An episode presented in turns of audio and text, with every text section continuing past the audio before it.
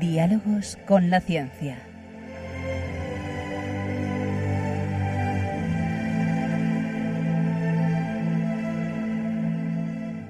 Dirigido por Javier Ángel Ramírez.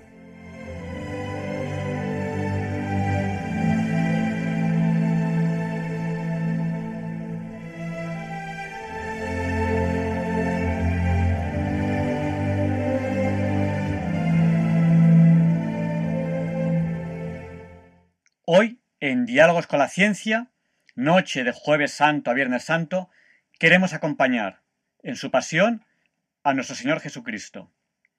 Lo haremos desde el punto de vista de la ciencia. Nos preguntaremos qué vestigios históricos hay de esta pasión de nuestro Señor Jesucristo y miraremos a acompañarle. Comenzamos con Leonardo Daimiel Pérez de Madrid, que nos invita, antes de la entrevista, a pensar y sentir.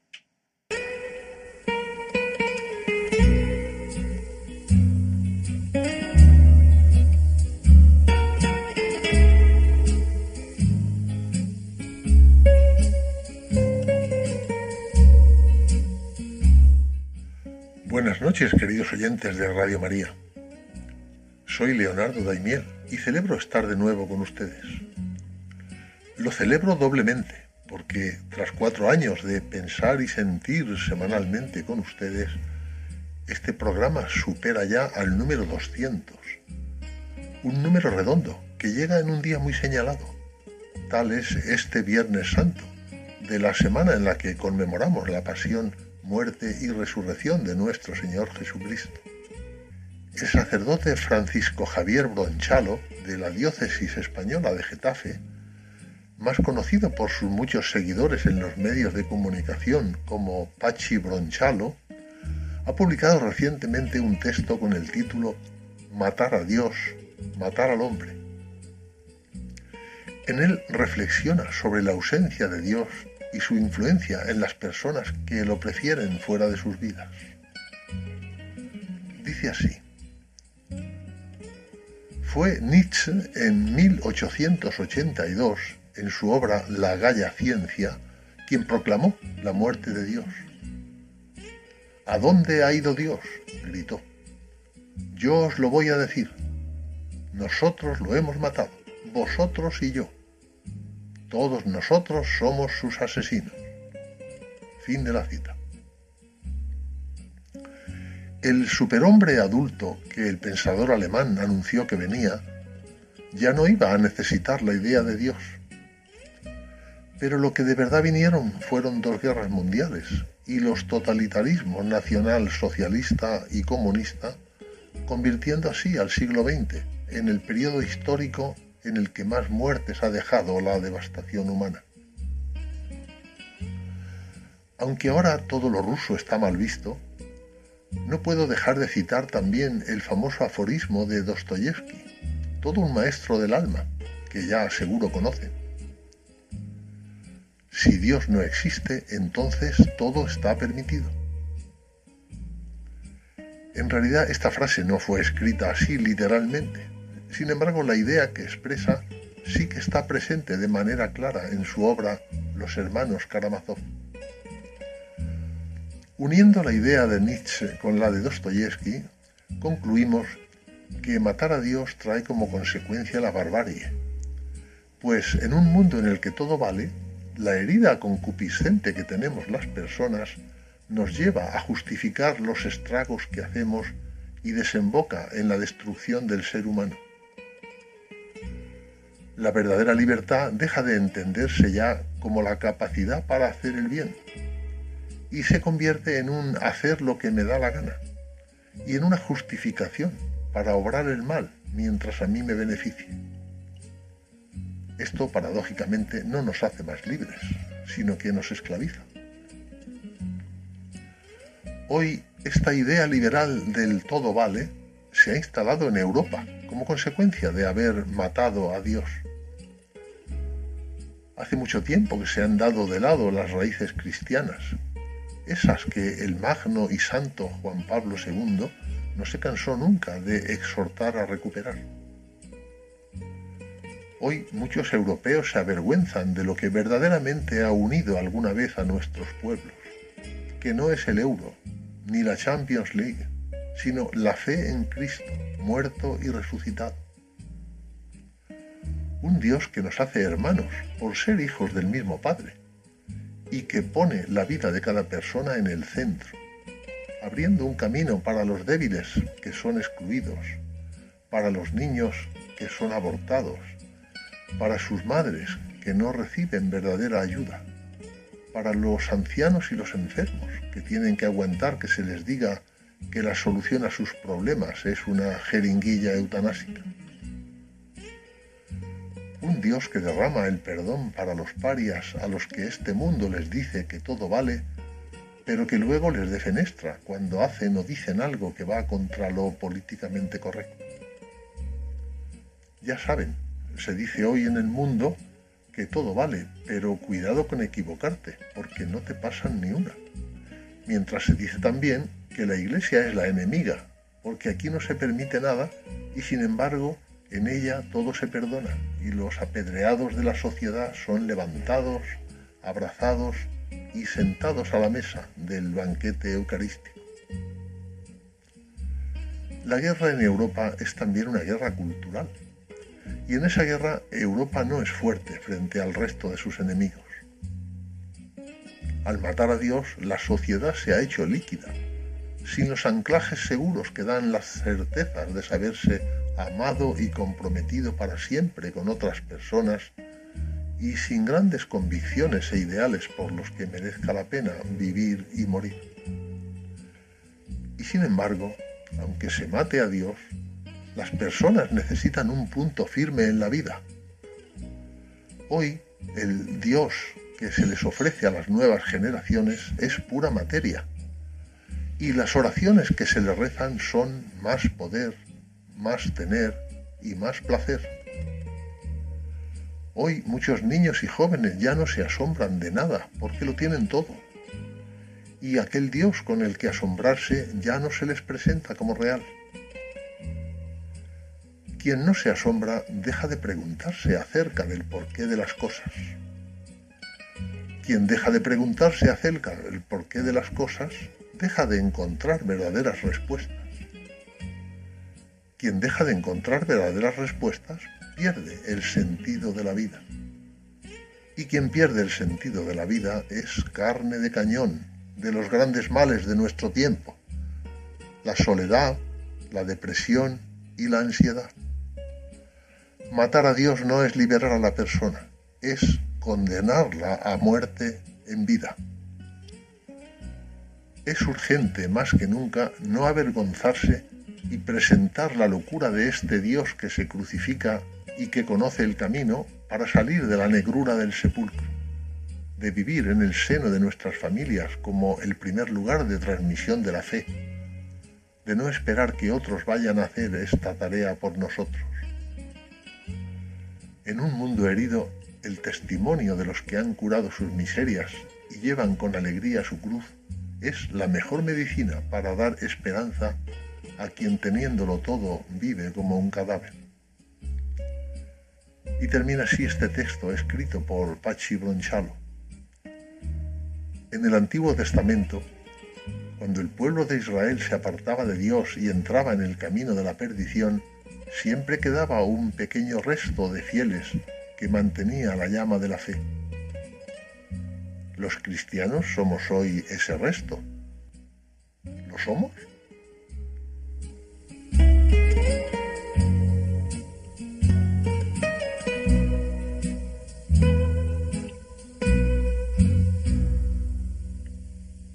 Gracias, Leonardo Daimiel Pérez de Madrid, por habernos ayudado hoy a acompañar a nuestro Señor Jesucristo esta noche de jueves y viernes santo en su pasión, en pensar y sentir.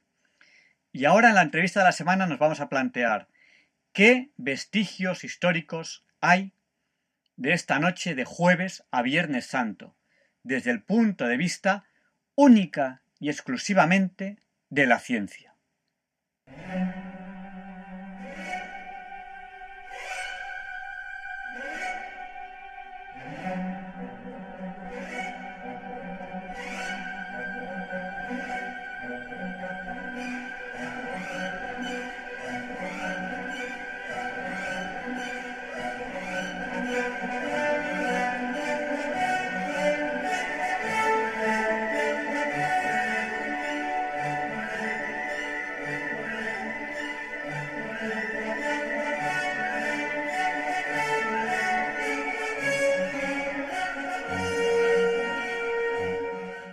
Y esta es la sintonía con la que presentamos la entrevista de la semana.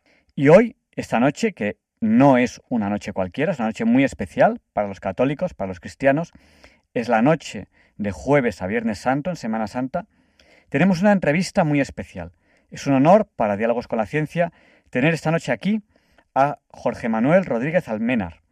Él es profesor de la Facultad de Derecho de la Universidad de Valencia, doctor en Historia del Arte, es licenciado en Derecho, es profesor del Ateneo Pontificio Regina Apostolorum de Roma y es presidente del Centro Español de Sindonología.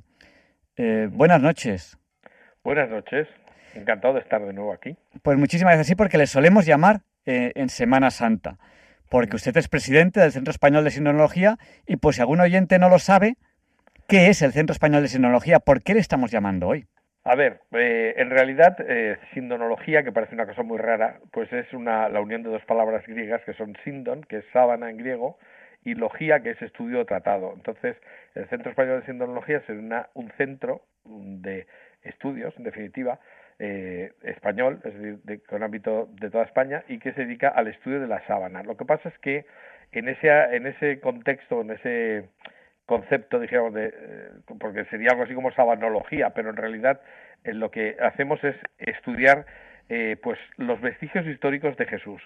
Y el más importante es la sábana santa, pero no es el único. Hay otras reliquias que nos hablan y nos informan sobre lo que es la historia y la realidad física de Jesús de Nazaret. Y eso es a lo que nosotros nos dedicamos, a hablar de la figura histórica de Jesús a través de los vestigios que nos quedan de él. ha mencionado vestigios históricos y ha mencionado reliquias. ¿Sería equivalentes exactamente lo mismo? ¿Es parecido? Sí, yo creo que depende del punto de vista que tengamos. O sea, es decir, lo que desde un punto de vista religioso es una reliquia, pues es un recuerdo que nos pone en relación con la divinidad o con algún santo.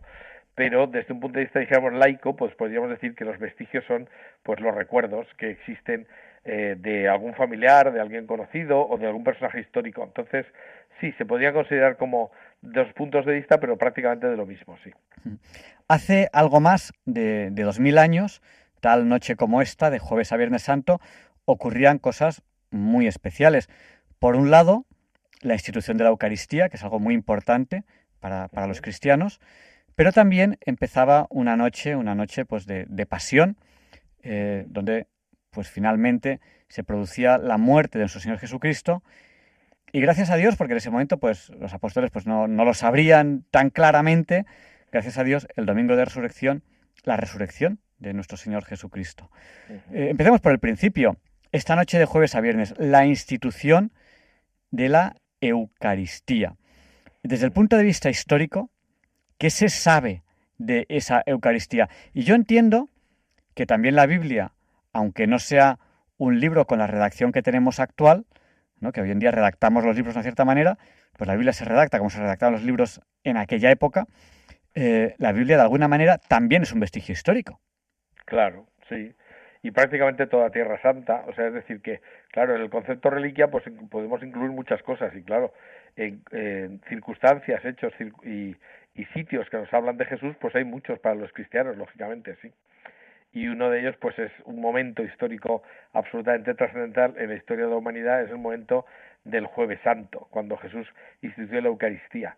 Pero quizás sería bueno que, si me permite, empezar diciendo qué es lo que estaba haciendo Jesús cuando instituyó la Eucaristía, porque, claro, nosotros pensamos, tenemos la, idea, a veces yo creo, he encontrado gente que piensa que Jesús llegó e hizo una misa. Pues no, Jesús lo que hizo fue una cosa más sencilla, pero, pero absolutamente trascendente porque los judíos tenían establecido el Deuteronomio la obligación de hacer una fiesta que era eh, a su vez pues tenía un carácter sacrificial bueno, tenía diversos caracteres religiosos, porque es una obligación que pone Dios en el Antiguo Testamento, que es concretamente celebrar la Pascua.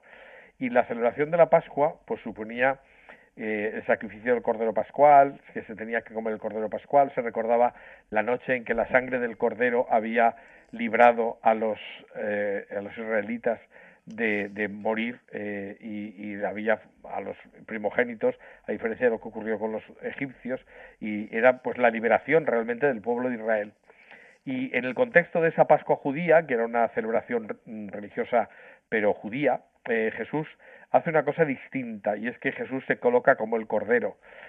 Pero es muy interesante saber eso porque Jesús utiliza los instrumentos de una Pascua judía.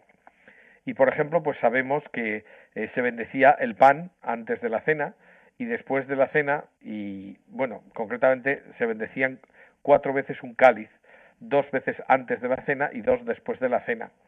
Y esos cálices eh, tenían una, una significación que era para los judíos, pero Jesús les cambia completamente el significado, les transforma, hace una cosa completamente distinta, pero utilizando los elementos de la Pascua judía de donde los teólogos cristianos piensan que la, la, Pascua judía no era más que una prefiguración de lo que tendría que llegar a existir en plenitud, que era precisamente el sacrificio de Cristo, que se, que se actualiza en cada misa, pero que tiene su origen en lo que hizo Jesús, lógicamente, en esa Pascua del, año, probablemente del año 33 de nuestra era. Y bueno, pues eh, cuéntenos un poco, porque nos ha dejado un poco con, la miel en los labios nos ha explicado un poco que eso es lo que hacían los judíos. Claro, Jesús era judío. Eh, o sea, Jesús, no era cristiano, él no se seguía a sí mismo. Él era, él era judío y eh, instituye la, la, Eucaristía. Y nos ha hablado de que Él es el Cordero y de esos cuatro cálices. Eh, yo, yo, creo que esto nos lo tiene que explicar un poquito más, ¿no? Claro, claro. cómo se interpreta esto? Bueno, es, es importante porque yo, eh, entre otras cosas, a veces he dado alguna conferencia hablando, por ejemplo, del Santo Cáliz de Valencia, que es muy probablemente el cáliz de la última cena, y, lo he hecho con, con la presidenta, a lo mejor, de la comunidad judía de Valencia, y, es curioso porque tú vas hablando y van ratificando todo lo que dices hasta que llegas al momento en que dices que claro Jesús lo que hizo fue un, un, sacrificarse a sí mismo. Claro eso no, ellos no lo entienden pero es normal porque no son cristianos no pero luego, en cuanto al uso de las copas y todo eso es muy importante porque eh, parece ser que eh, lo que hacían era primero bendecían el pan, pero Jesús no solamente lo bendice, sino que lo consagra, que esa es la diferencia fundamental.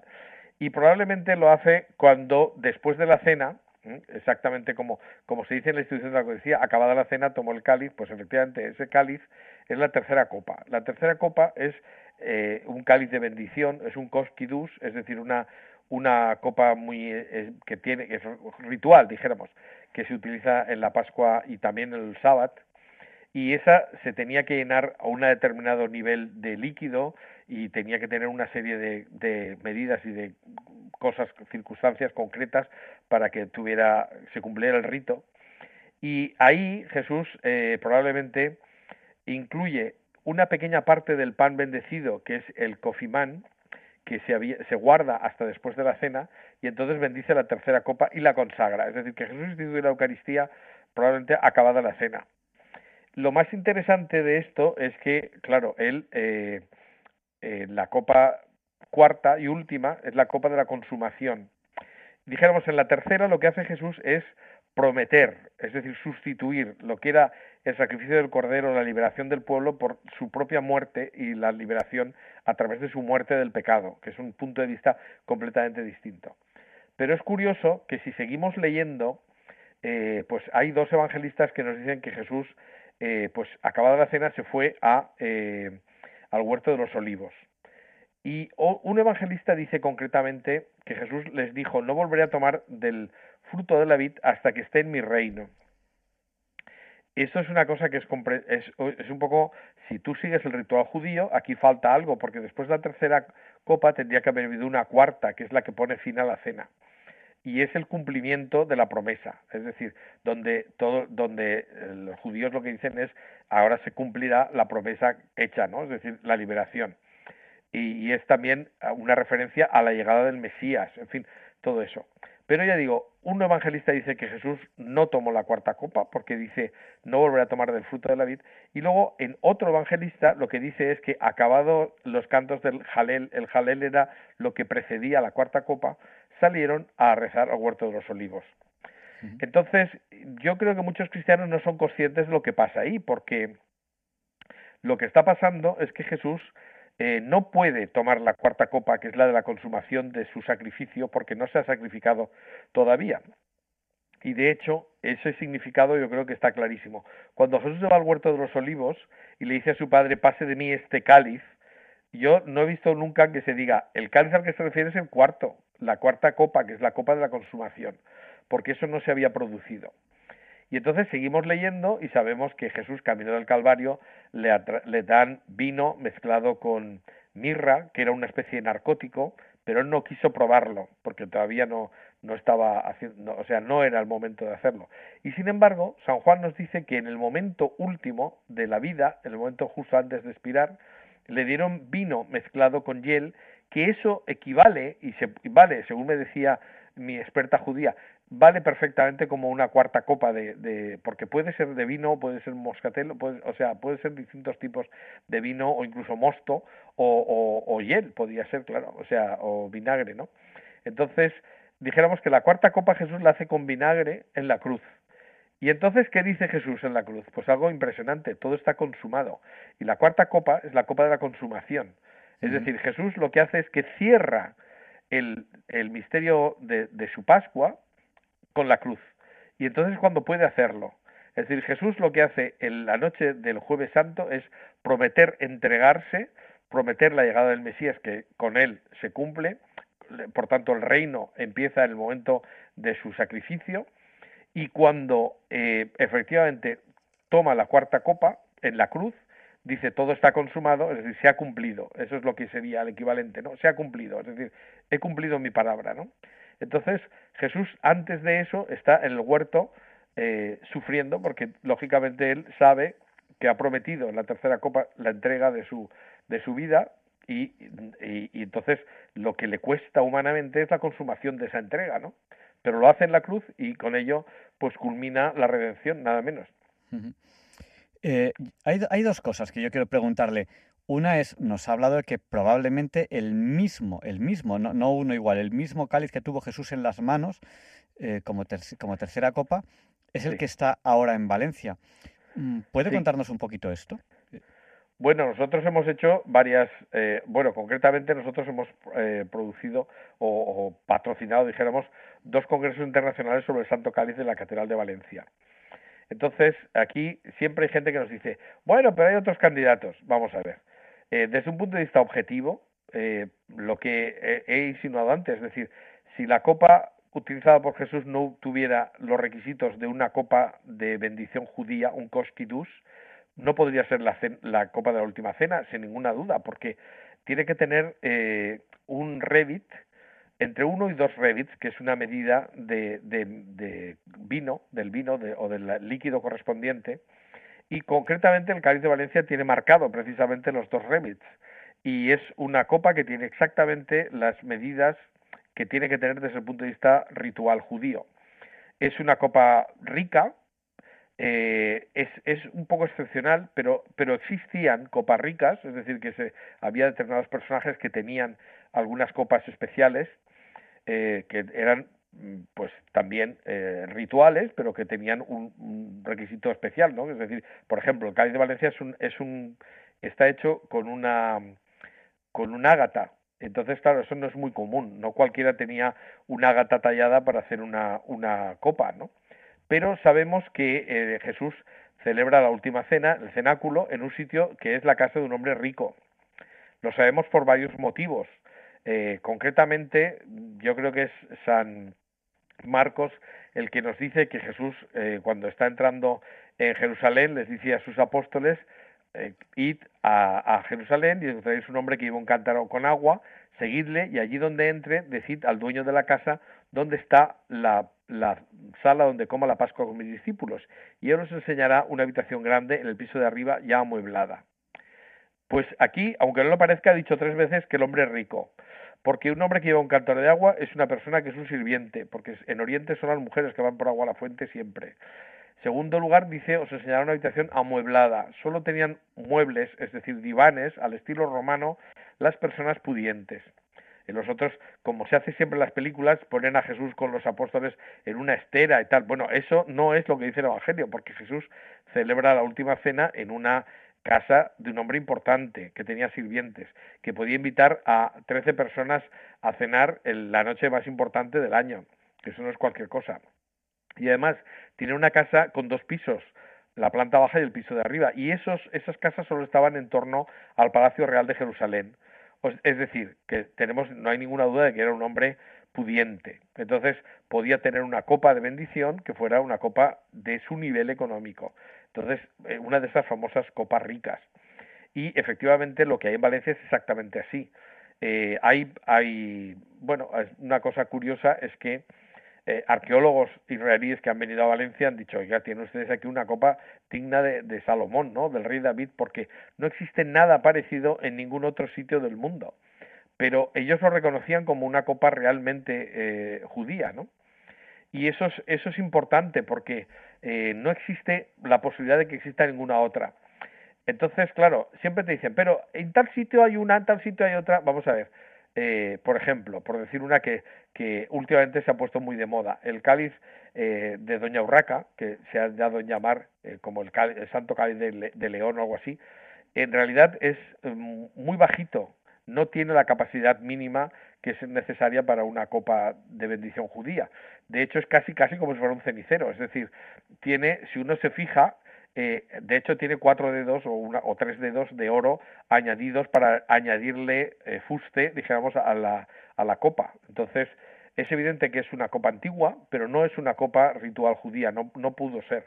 Entonces, eh, en estos momentos, si el Santo Cáliz está en algún sitio, tiene que estar en Valencia, y si no, no está en ningún lado solo que el Santo Cáliz de Valencia tiene credenciales más que suficientes para eso, ¿no?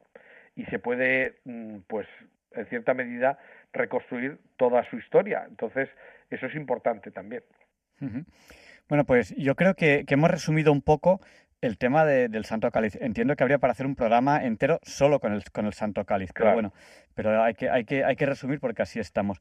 Eh, empieza, empieza después de la cena, se va al, al Monte de los Olivos. No sé no sé si hay alguna reliquia, algún recuerdo, alguna referencia histórica, bueno, que, algún vestigio histórico, como decíamos, desde ese momento hasta, eh, hasta la cruz. No sé si hay, alguna reliquia, algún vestigio histórico en, de, ese tramo temporal. Bueno, ya, ya lo creo. O sea, en Tierra Santa, por ejemplo, donde está el Monte de los Olivos, eh, en el Monte de los Olivos estaba, eh, es Getsemaní, ¿no? Es decir, que es el sitio donde donde se produce la, el, el, sudor de sangre de Jesucristo y donde había un, un pequeño huerto. En Israel los huertos son unos poquitos árboles, no son muchos. Eh, y, y, ahí, concretamente, en el Monte de los Olivos actualmente, existen ocho olivos que son, mm, se considera que podrían ser incluso del tiempo de Jesús. Es decir, eso demuestra como mínimo que ahí había olivos.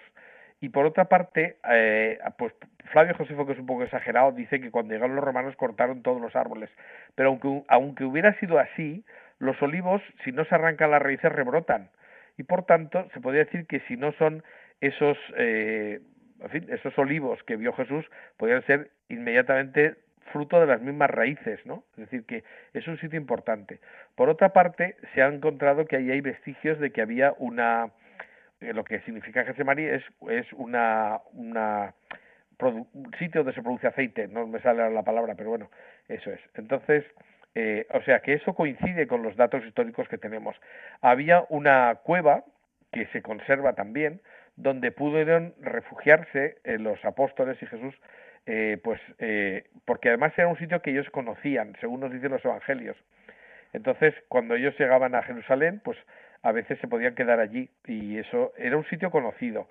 Hay quien alega que podía ser la incluso mm, parte de la fortuna del, del, del, cenáculo, es decir, porque cuando Jesús dice que se va al huerto de los olivos no les parece extraño y además dice el Evangelio que eso era una cosa que solían hacer, o sea, Judas sabía que iban allí a rezar. Por tanto, ¿y por qué iban allí a rezar? Bueno, pues era un sitio muy importante porque justo estaba enfrente del templo de Jerusalén. En el Monte de los Olivos, al subir por la por esa montaña, eh, se podía verse lo que era el Santa Santorum, es decir, la parte más importante del templo de Jerusalén, que queda enfrente prácticamente. Es decir, en realidad es como si Jesús se hubiera ido con los apóstoles a rezar enfrente de un sagrario, porque en el Santa Santorum, según eh, nos dice la Biblia, estaba Dios, ¿no? Estaba la sequina, la, presencia de Dios. Entonces, era el sitio más santo de Jerusalén. Cuando Jesús se va a rezar allí, eh, se sube al Monte de los Olivos, pues se coloca a la altura del, del Santa Santorum y ahí pues es un sitio perfecto para dirigirse a Dios y para rezar, ¿no? aunque él podía hacerlo en cualquier momento. Es decir, eso ya es una reliquia importante. otra reliquia importante de la, de la propia Semana Santa es la, incluso los restos del Templo de Jerusalén que, bueno, eso también daría para un tema interesantísimo, cómo cuenta Flavio Josefo, cómo los romanos intentaron por todos los medios que el templo no se destruyera y a pesar de todo se destruyó y se cumplió la palabra de Jesús, que no quedó piedra sobre piedra. Y ahí hubo una, no sé, es como si se hubieran conjugado una serie de fuerzas y el propio Flavio Josefo, que es judío, no es, no es cristiano, dice que el templo quedó arrasado como si un, un demonio lo hubiera, lo hubiera arrasado, ¿no? Porque en contra de, las órdenes dadas por, por el propio Tito, pues terminaron arrasándolo y dejando efectivamente todo destruido, ¿no? Pues eso también es, es, un, es un recuerdo de Jesús, porque ahí nos dice cuando, cuando Jesús entra en el, el Domingo de Ramos, que ha pasado un poco desapercibido, nosotros no somos conscientes de lo que es el Domingo de Ramos. Cuando Jesús entra en Jerusalén, si ves la secuencia completa, empieza a producirse una, una procesión, dijéramos, de seguidores de Jesús que viene desde, desde Jericó. ¿eh? con el, con la, cuando cura al ciego de nacimiento y todo eso. Y entonces él es el que empieza a decirle hijo de David, hijo de David. Y la gente que va acercándose a Jerusalén se va entusiasmando más y está viendo cada vez más claro que Jesús es el Mesías y que es el hijo de David, el rey que Jerusalén estaba necesitando. Aunque claro, ellos no entendían que su reino no era este mundo, pero verdaderamente eso era así, ¿no? Entonces, cuando entran en Jerusalén, algunos recriminan a Jesús, oye, dile a tus apóstoles que no digan esto, porque claro, le estaban reconociendo como el Mesías, como el rey. Y Jesús dice, si estos callaran, hablarían las piedras. Las piedras a las que se refiere son las del templo que estaban enfrente. Es decir, que esas piedras siguen proclamando que Jesús era el Mesías, porque hasta este momento no ha habido posibilidad de que otro Mesías entrara por esa puerta, ¿no? Y efectivamente, eh, pues eso es una, un testimonio vivo de Jesús y de su, de su misión. Eso es importante. Eh, y luego, pues, sí. Nada, nada. Eh, pensaba que habías terminado y por eso te, había cortado, discúlpame. Eh, creo que la palabra que, a la que te referías, la he buscado en internet, he hecho trampa, es almazara, ¿puede ser? Almazara, sí puede ser, sí, sí. Sí, es, es como una especie de... Es que me salía huerto, pero huerto de aceite no es, es, es donde se produce el aceite, efectivamente. Almazara, sí puede ser efectivamente. Pues discúlpame que te he cortado. No, no, bien, bien, eso exactamente. No, a mí es que últimamente estoy leyendo precisamente sobre el Templo de Jerusalén y me estoy entusiasmando porque es algo impresionante, ¿no? Es decir, cómo, cómo es un testimonio vivo de, de la propio eso, de, de, de, que Jesús era el Mesías, porque no ha habido posibilidad de que otro entrara por ahí. Y, y luego hay una cosa que también es muy llamativa, ¿no? Que es que eh, con, esa, con esa entrada del Mesías se explica por qué Pilato cuando tiene a Jesús delante le dice, luego tú eres rey. Y muchas veces, no sé, yo insisto, porque me da mucha rabia que se está transmitiendo una imagen de Jesús que no es la correcta. Se habla de Jesús como si fuera un predicador ambulante, como si fuera un perro flauta, una persona que no tenía ni oficio ni beneficio, y eso no es verdad. Jesús era de la familia real. Tenía un puesto, o sea, no un puesto, no, sino un trabajo independiente, que eso no lo tenía cualquiera. O sea, no era un argatón, que eran los que trabajaban asalariados de otras personas, sino que era, hoy diríamos, un autónomo. Es decir, Jesús tenía la posibilidad, precisamente por ser de una familia bien, aunque no fuera venida a menos, pero una familia bien, de tener una, un oficio que no era cualquier cosa, porque Jesús, lo que dice el Evangelio, no lo que dicen a veces algunos predicadores, no, era un carpintero al sentido, en el sentido que nosotros entendemos hoy en día. Jesús era un tectón. nosotros nos queda, nos queda eh, la palabra arquitectón, que es el jefe de los tectones. ¿Y qué es un jefe de tectones? Pues es un maestro de obras. Eso es lo que es. Y Jesús era lo que era. Es decir, era una persona que tendría un grupo de personas que trabajarían para él y cuando Jesús estuvo trabajando, probablemente eh, pues tendría eh, personas a su cargo porque llevaba muchos años trabajando y ya sería maestro de tectones. Esto explica perfectamente que se le considerara, que le llamaran maestro, porque esto es una de las cosas que algunos evangelistas, bueno, no aclaran, pero sobre todo teólogos se lían muchísimo precisamente porque desconocen las costumbres judías, ¿no? Y entonces de repente te dicen que claro, Jesús le llamaban maestro porque era maestro de la ley, no era maestro de la ley, no había estudiado la ley eh, como no era un no era un no sé, un predicador mm, al uso, ¿no? Pero sí que era maestro. Y en los pueblos orientales, la persona que se dedicaba a construir era alguien que tenía un oficio que se consideraba casi religioso. El propio Flavio Josefo nos dice que se utilizaron unos 100 sacerdotes para construir el templo. Es decir, eh, la, vinculación entre el sacerdocio y, la gente, dijéramos, religiosa y la construcción estaba en Babilonia y en todos los pueblos de Oriente muy relacionada. Y claro, cuando eh, Jesús eh, es llamado maestro, se le llama con, con, toda propiedad, porque lo es. Y además, eh, bueno, eso explica algunas cosas. Por ejemplo, cuando Jesús dice, destruite este templo y yo lo construiré en tres días, claro, ellos lo toman en serio porque él es constructor y sabían que era constructor. Y cuando pues Jesús va predicando, va diciendo, nadie construye una casa sobre un terreno, ¿verdad? Que está, en el que pase el agua y se le lleven los cimientos y tal, sino construye sobre roca y tal. Y eso está diciendo, como lo diría un constructor. Y, y dice, tú eres Pedro sobre esta piedra edificaré mi iglesia. En fin, hay un montón de ejemplos que pone que son propios de un constructor. Entonces, eh, eso explica, pues eso, esa vinculación, ese, reconocimiento que socialmente debía tener el propio Jesús, aparte de que humanamente tendría que ser un tipo impresionante, pues eh, era una persona que tenía un atractivo personal importante, pero era un hombre que sabía escribir, porque escribe en el suelo. O sea, no era, un patán, era, alguien que tenía un, cierto nivel eh, cultural. Entre otras cosas, porque si no, en, en, en un pueblo como el de israelí, israelita, mejor dicho, porque israelíes son ahora, eh, los israelitas no hubieran considerado a una persona que fuera un patán como, como un líder espiritual de ninguna manera. Y Jesús tenía que ser atractivo en todo, ¿no? Pues efectivamente así. Pero ya digo, cuando Jesús está delante de Pilatos, Pilatos le pregunta luego, tú eres rey, claro. Para los sacerdotes fue terrible eh, que Jesús purificara el templo. Cuando eh, tira del templo a todos los, los mercaderes del templo, está haciendo algo que era lícito. Por eso no, no se organiza ahí un tumulto ni gran cosa, porque lo único que le preguntan es ¿con qué autoridad haces esto? Porque Jesús sabía que estaban, o sea, estaba prohibido, por ejemplo, comerciar en el templo, pero los sacerdotes recibían unas sumas y hacían la vista gorda. Entonces, por otra parte, daban un servicio, porque así la gente podía cambiar las monedas para comprar los bueyes, las palomas y tal. Pero efectivamente, pues era un abuso. Y Jesús, cuando les recuerda que eso es un abuso, pues en el fondo no pueden reprocharle nada porque está consumiendo, o sea, tiene celo por la santidad del templo, cosa que por otra parte los sacerdotes no pueden estar en contra de eso, ¿no? Entonces, eh, pues ahí tenemos que para los sacerdotes lo grave de Jesús es que les recrimina que sean unos hipócritas, luego que les habla de la, de la parábola de, de aquel al que eh, aquel que, que, es el dueño de una viña que manda a, su hijo y los, y los viñadores lo matan y tal y cual, y, les, y Jesús les dice, claramente que son ellos, es decir, que ellos están haciendo eso. En fin, hay, o la recriminación que hace Jesús es de carácter religioso para el templo, pero los sacerdotes lo presentan a Roma intentando que lo, que lo maten y entonces utilizan un argumento político, que es que él se subleva contra el César.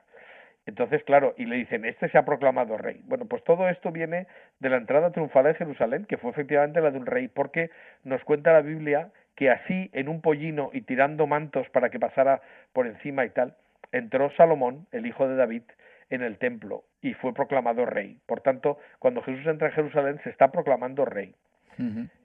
Y eso ocurre el domingo de, de, Ramos, una semana antes. Sí, y entonces Parece ser que lo que hace Jesús es que iba y volvía desde la casa de Lázaro que estaba en, en esto, en, en, ahora no me acordaré dónde está, en, bueno, es que hoy día se llama La Cerilla, algo así, una, tiene un nombre raro, pero bueno, era donde estaba con Marta y María, ¿no? Entonces, Jesús va y vuelve de Jerusalén. Los evangelistas hay que tener en cuenta que eh, tienen dos criterios. Eh, Juan es el único que habla de tres Pascuas en Jerusalén. Y, sin embargo, por ejemplo, Lucas y los otros eh, sinópticos, la idea que tienen es que ellos plantean el Evangelio como una subida desde Nazaret hasta Jerusalén, que culmina en la cruz. Es decir, que eh, los hechos de Jesús los colocan en un orden que les viene bien para contar, efectivamente, pues como una ascensión también ascética y de todo, ¿no?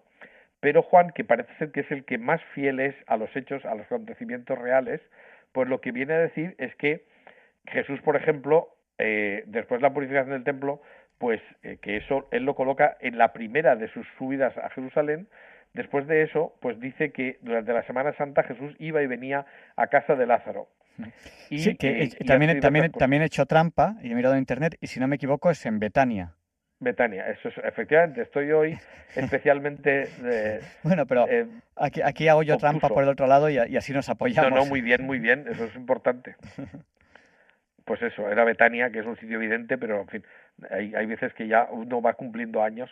Y bueno, hay que tener en cuenta además que me han operado hace dos días de una operación y estoy, ah, vamos, acabo de llegar a mi casa, o sea que estoy eh, en una situación un poquito bajo de, de nivel, ¿no? Pero bueno, supongo que me perdonarán si no estoy tan brillante como otras cosas. Bueno. Como otras Bien, pues eso, es decir, que todo, toda esa zona es todo, un, son vestigios de Jesús, o sea, nos hablan de Jesús. No se puede ir a Tierra Santa como si se fuera de viaje de, yo que sé, a ver maravillas o, o cosas, o como el que va a la playa, ¿no? Entonces, ahí hay muchos recuerdos que nos hablan de Jesús, pero como si fuera de ayer, ¿no?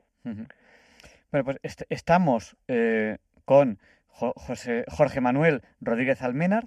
Él es profesor de la Facultad de Derecho, doctor en Historia del Arte, licenciado en Derecho eh, profesor del Ateneo Pontificio Regina Apostelorum de Roma, que además es presidente del Centro Español de Sinología, estamos hablando de esos vestigios históricos, de esas reliquias de ese jueves, viernes, sábado y domingo santo, en Semana Santa, cuando falleció hace ya más de... bueno, eh, yo digo más de dos mil años, pero puede que no, porque usted nos ha dicho que posiblemente esto ocurre en el año 33, por lo tanto todavía falta un poquito para que esto fuese eh, faltan poco más de 10 años. Poco más de 10 años, o sea, hace casi 2.000 años eh, lo que ocurrió. Entonces, este, hemos repasado un poco eh, la, institución de la Eucaristía, la, última cena, hemos hablado del Santo Cádiz de Valencia, hemos hablado de esos vestigios históricos que hay desde ese momento hasta que Jesús llega a la cruz, que casi todos, casi todos están en Jerusalén, y no sé si tiene algo más que comentarnos, pero llega ese momento de la... Bueno, hay que crucificar a, Cristo, le crucifica. ¿Qué vestigios? se, podría, sí.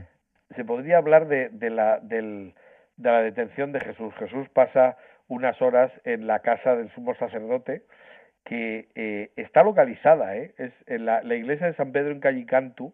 Yo si alguien no ha estado en Tierra Santa, pues claro, no va a entenderlo, pero hay una hay una hay una casa importante, señorial, que tiene mazmorras. Y eso solamente podía ser si estaba vinculada con el templo de Jerusalén, porque solo los romanos tenían la posibilidad de tener mazmorras o bien la guardia del templo. Entonces se ha encontrado un sitio donde pueden, donde pudieran ser las mazmorras de Jesús. Incluso hay una especie de, de aljibe, de pozo, donde pudo haber estado depositado durante esa, esa noche, ¿no? Y esperando a que lo juzgaran. Y bueno, pues eh, la verdad es que es un sitio que realmente impresiona porque efectivamente pues te imaginas lo que podría ser estar en una mazmorra de piedra o en, un, o en una cisterna de piedra. Y luego también impresiona ver que a lo largo de los siglos muchos peregrinos han dejado allí sus cruces marcando el sitio porque eso es importante. Los arqueólogos se fijan en pequeños vestigios para ver o pequeños detalles para ver que efectivamente estos sean sitios venerados y en la antigüedad, pues eh, claro, no iban los peregrinos a todos los sitios. Lógicamente, pues hay una serie de marcas que nos indican que aquí ha habido una veneración constante durante siglos. Y eso que Tierra Santa ha sido destruida un montón de veces, han, entrado los musulmanes, los judíos, los, en fin, ha habido de todo, ¿no? Y sin embargo, pues ahí, ahí hay cosas que todavía la arqueología descubre. Y, es importante ver que efectivamente esto no es un cuento, que los evangelios no nos están contando una narración eh, escrita en el aire, sino que se está refiriendo a hechos y a circunstancias y a lugares muy concretos. Muchas veces cuando la gente no sabe mucho de esto, dice, bueno, todos los evangelios son iguales, incluidos los apócrifos. Y bueno, pues los apócrifos también hay de todo. Hay algunos que son cuentos y hay otros que son eh, referencias que podían tener una base histórica, y hay otros, por ejemplo, los que son nefastos son los evangelios gnósticos. Los evangelios gnósticos eh, fueron escritos por un grupo de personas de esa ideología, porque era una ideología, el, gnosticismo, que todavía está vigente. Y el gnosticismo es incompatible con el cristianismo, porque los gnósticos consideraban que lo que te salvaba, te hacía superior, era el conocimiento, no el amor.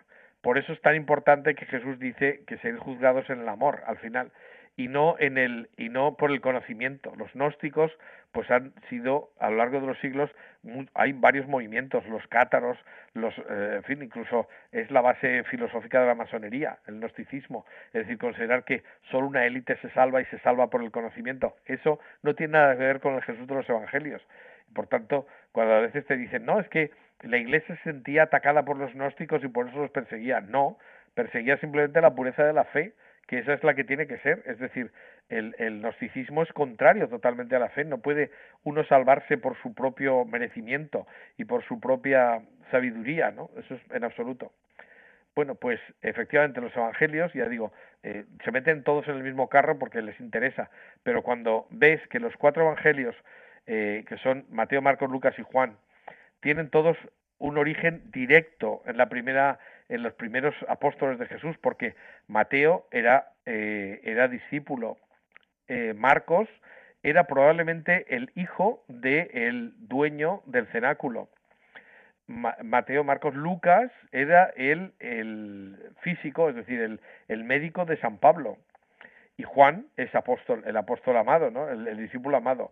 Entonces, son los cuatro evangelios son los que vienen directamente de la primerísima comunidad.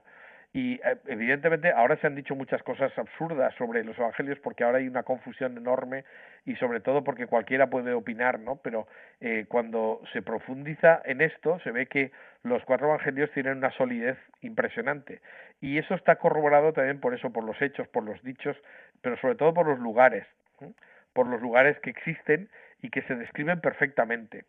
Hay cosas tan sorprendentes como que, por ejemplo, al lado del templo se presenta eh, el, Evangelio dice, no sé, no es en Semana Santa, pero bueno, estamos saltándonos un poco el guion, pero eh, se dice que estaba la, piscina de, Bethesda, que es la piscina probática, y, y en esa piscina, eh, pues se decía que es una piscina con cinco pórticos, y algunos supuestos estudiosos de los evangelios dicen, eso es imposible, eso es una referencia a la algo simbólico. Los, los, cinco pórticos se refieren al Pentateuco y tal y cual. Bueno, pues tan sencillo como ponerse a excavar y encuentras una piscina que en realidad es un cuadrilátero. Bueno, es como eh, es un poco más alargado que un cuadrado, ¿no? Es decir, es, un rectángulo, pero tiene un pórtico por medio, por tanto es el quinto pórtico.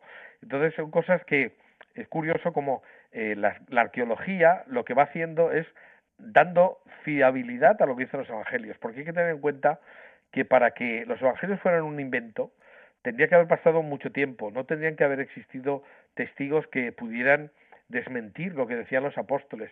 Y cada vez más se está viendo que los evangelios son más antiguos, son muy antiguos, es decir, eh, probablemente mm, ya hoy día los estudios bíblicos están pensando que el evangelio último se escribió sobre el año 90 o incluso el 85 por ahí.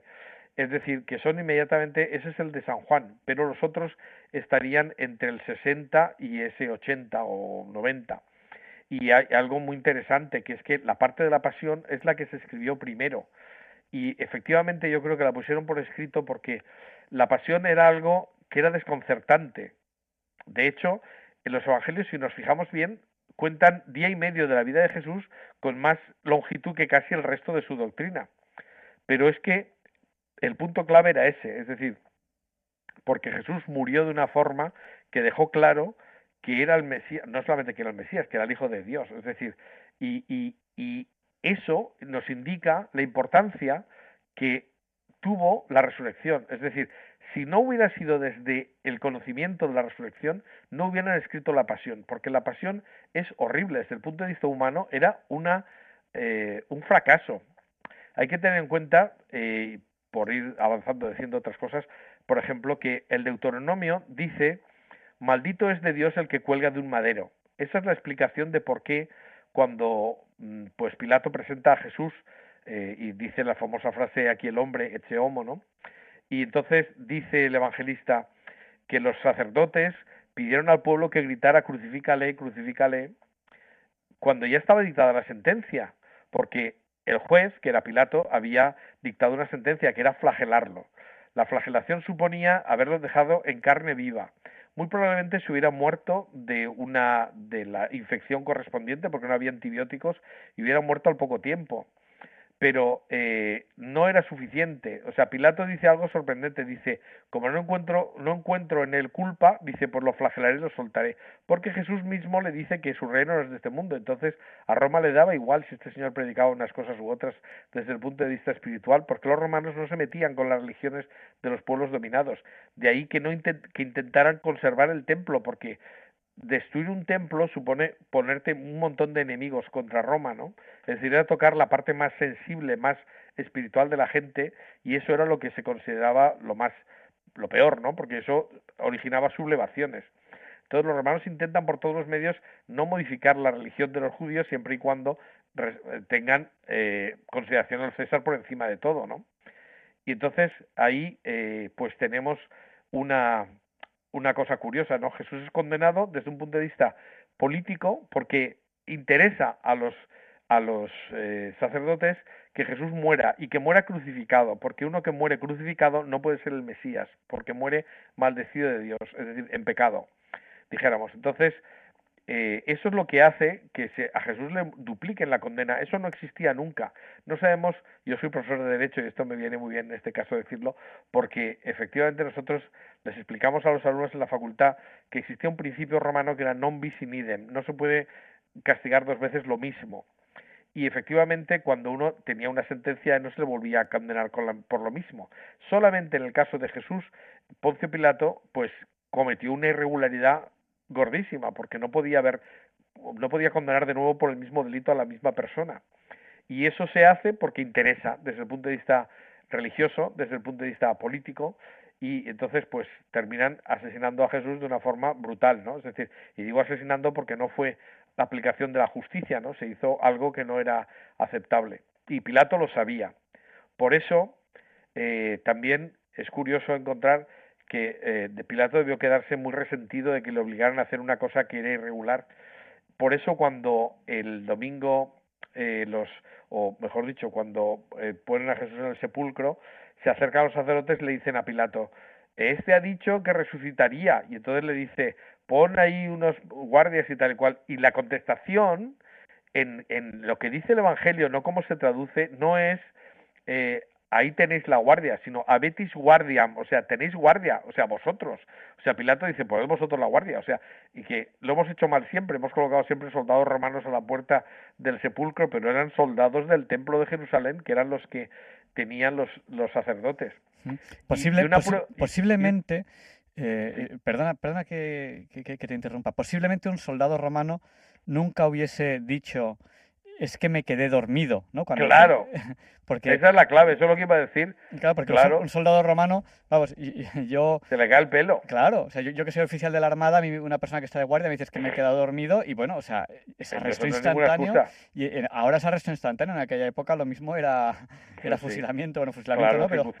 claro. directamente, claro, pero, pero precisamente por eso. Pero sin embargo, lo que dice el Evangelio es que a veces las traducciones del Evangelio son tan malas que, aunque no son cuestiones de fe, pero son tan malas que crean contradicciones donde no las hay. Y podemos hablar de esto, yo me estoy leyendo un libro sobre eso que me parece interesantísimo, que es, se llama La Pasión de Cristo, una versión original, donde esto es un, un principio de un estudio que se está haciendo de eh, tratar de cómo diría un hebreo en griego lo que dicen los evangelios, porque los evangelios están escritos por alguien que piensa en hebreo y escribe en griego. Entonces, los que, como en Valencia somos bilingües, tenemos eh, la conciencia de que eso ocurre. A veces puedes meter de un idioma estructuras mentales en otro idioma. Por ejemplo, en Valencia se dice, me sabe mal, pero en castellano me sabe mal es que tiene mal sabor, pero me sabe mal en, en, en valenciano es lo siento. ¿Eh? Es decir, entonces es una cosa distinta. Es decir, tú estás metiendo estructura mental en otro idioma y dices una frase que tiene sentido en castellano, pero no quiere decir lo que estás diciendo en castellano, sino que estás diciendo lo que quiere decir en hebreo. pues esto ahí. En, en, Sapgreu me sabe Claro, exactamente, claro, exactamente. Entonces, eso, eso, eso, eso sí, es decir, que tú puedes ahora se está extendiendo, porque he visto en la televisión también en Madrid de vez en cuando dicen me sabe mal, pero eso no es castellano eh, correcto, o sea, es decir, eso es una estructura mental que estás traduciendo. Y entonces ahí tienes cosas que son curiosas, ¿no? Entonces, eh, pues por ejemplo, pues eso, algunas traducciones son muy malas y desvirtúan las, las cosas, ¿no? Eh, pues, y entonces, cuando dice, dice esto, lo que estaba diciendo antes, ¿no? Ahí tenéis la guardia, se refiere, pues vosotros la guardia ya me habéis fastidiado bastante, ¿no? O sea, en realidad, eh, es decir, pues el actor no estaría nada contento de haber cometido una irregularidad. Y por eso explica que los, que los sacerdotes digan, indica que tienen poder sobre los, los jefes de los guardias, porque les dicen, nosotros diremos a vuestros jefes que os habéis dormido y que no os hagan nada. O sea, en la práctica eso quiere decir que estaban por encima de, de la guardia, no puede ser de la guardia romana de ninguna manera.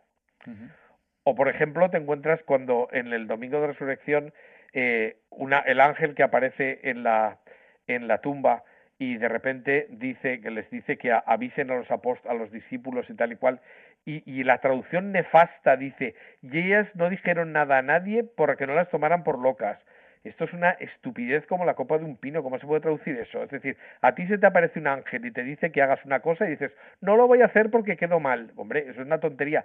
Sin embargo, en el texto original debería poner, y no dijeron nada a nadie sin que las tomaran por locas, que es completamente distinto. Y no creas contradicciones. Entonces hay muchas contradicciones que están en, el, en los evangelios que se están refiriendo a malas traducciones que han creado contradicciones donde no las hay. Eh, por ejemplo, yo podría decir muchas, porque ya te digo que estoy leyendo un libro sobre eso, pero hay una muy curiosa que es, no sé si este es el tema de la charla que toca hoy, pero bueno, eh, aprovechamos. Pues eso. Pero, en fin, hay, hay, hay, hay, hay una que es que nos has dejado con la miel en los labios. Sí, pues eso, que San Marcos llega y dice, el, el primer día de los ácimos cuando se sacrificaba el cordero, pues es que no es verdad, era el día anterior. Y entonces si tú lo lees esto con, eh, con, la mentalidad del hebreo que está escribiendo, es antes, o sea, en el, el, primero puede querer decir el día anterior. Por tanto, es el día anterior al que se producía, la, que era el de Pascua, que era cuando sí que se sacrificaban los corderos. Es decir, parece que como está la estructura actual, parece que San Marcos no se sepa cuándo era el sacrificio de los corderos. Entonces, era el día antes del que se supone que está traducido, o sea, está mal explicado, ni más ni menos. Entonces, eso es interesante porque todo lo que sea profundizar en esto, lo que va demostrando es que los evangelios recogen estrictamente hechos históricos, que eso es lo más importante. Y que cuando alguien se opina, pues es que muchas veces no tienen ni, ningún argumento porque lo que utilizan son argumentos falaces, ¿no? Y, y muchas veces malas traducciones y, en fin, y sobre esto debería profundizarse mucho más y en ello estamos nosotros también. Nos hemos saltado eh, un, un, momento que, que, yo creo que es muy importante, que es, que es el momento en el que se crucifica a nuestro Señor Jesucristo. Ahora te voy a preguntar por, por ello. Recuerdo que estamos en Radio María, en Diálogos con la Ciencia, entrevistando a Jorge Manuel Rodríguez Almenar. Él es profesor en la Facultad de Derecho doctor en Historia del Arte, licenciado en Derecho, profesor del Ateneo Pontificio Regina Apostolorum de Roma, y con él estamos hablando de esos vestigios históricos, esas reliquias de Semana Santa. ¿Qué vestigios históricos quedan de esa Semana Santa hace ya casi dos mil años en la que mm, muere o se asesina, o como se quiera decir, crucificado a nuestro Señor Jesucristo en la cruz? Eh, una pregunta, porque nos hemos saltado, nos hemos ido ya al Santo Sepulcro. Antes de eso, eh, y luego le preguntaré por, la, Santa Cruz. Eh, ¿Tiene una lógica que celebremos la hora de la misericordia a las 3 de la tarde, que es a la hora que supuestamente falleció nuestro Señor Jesucristo? Pues sí, efectivamente, tiene lógica, porque resulta que yo es que escuché una charla, pues yo voy aprendiendo igual que todos, ¿no?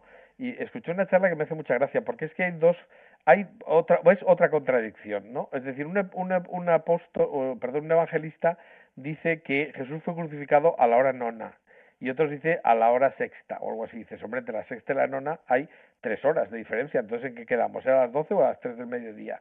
Eh, o cuando muere Jesús es a las tres o a las doce. O sea, pues en realidad lo que se está, lo que se está diciendo es que cada evangelista escribe para una comunidad y el que escribe uno está siguiendo la división del día que hacían los romanos y la otra la que hacían los judíos. Y entonces resulta que es la misma hora. Lo que pasa es que depende de en qué, a, quién estés refiriéndote, estás diciendo que es el mediodía o son las doce, ¿no? Es decir, que puede ser lo mismo, pero sin embargo se dice de dos formas distintas.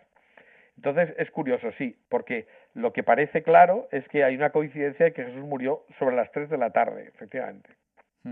O sea que tiene su lógica porque es el momento en el que se conmemora la muerte de Cristo y por tanto es el momento en el que se instaura el reino de Cristo en la tierra y a partir del cual momento a partir del cual pues esto eh, podemos considerar que se produce la redención de nuestros pecados nada menos la divina misericordia en estado puro sí, No, no, olvidemos rezar a la, a la hora nona eh, que son las tres de la tarde, porque es hora nona para, para, eh, digamos, ¿en qué? ¿En qué reloj? ¿En el reloj de los romanos es hora nona? Pues es una buena pregunta porque ahora mismo no recuerdo cuál de las dos era.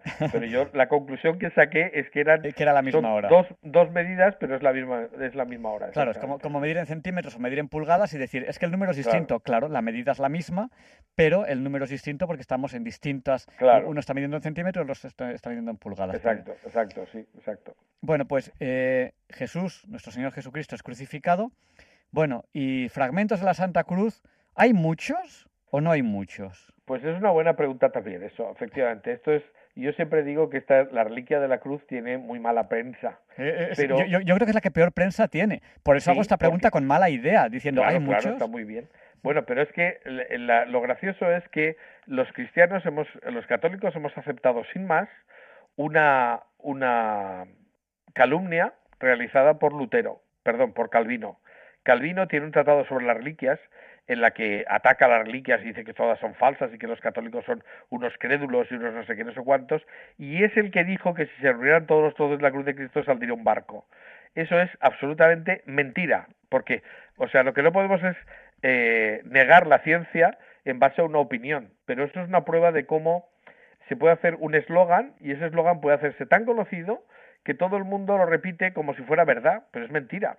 Entonces, yo he leído dos estudios, uno de un alemán y otro de un italiano, sumando los centímetros cúbicos de eh, lignum crucis, o sea, de trozos de la cruz de Cristo que están en catedrales o en sitios conocidos, sumando los que tienen más de un centímetro cúbico.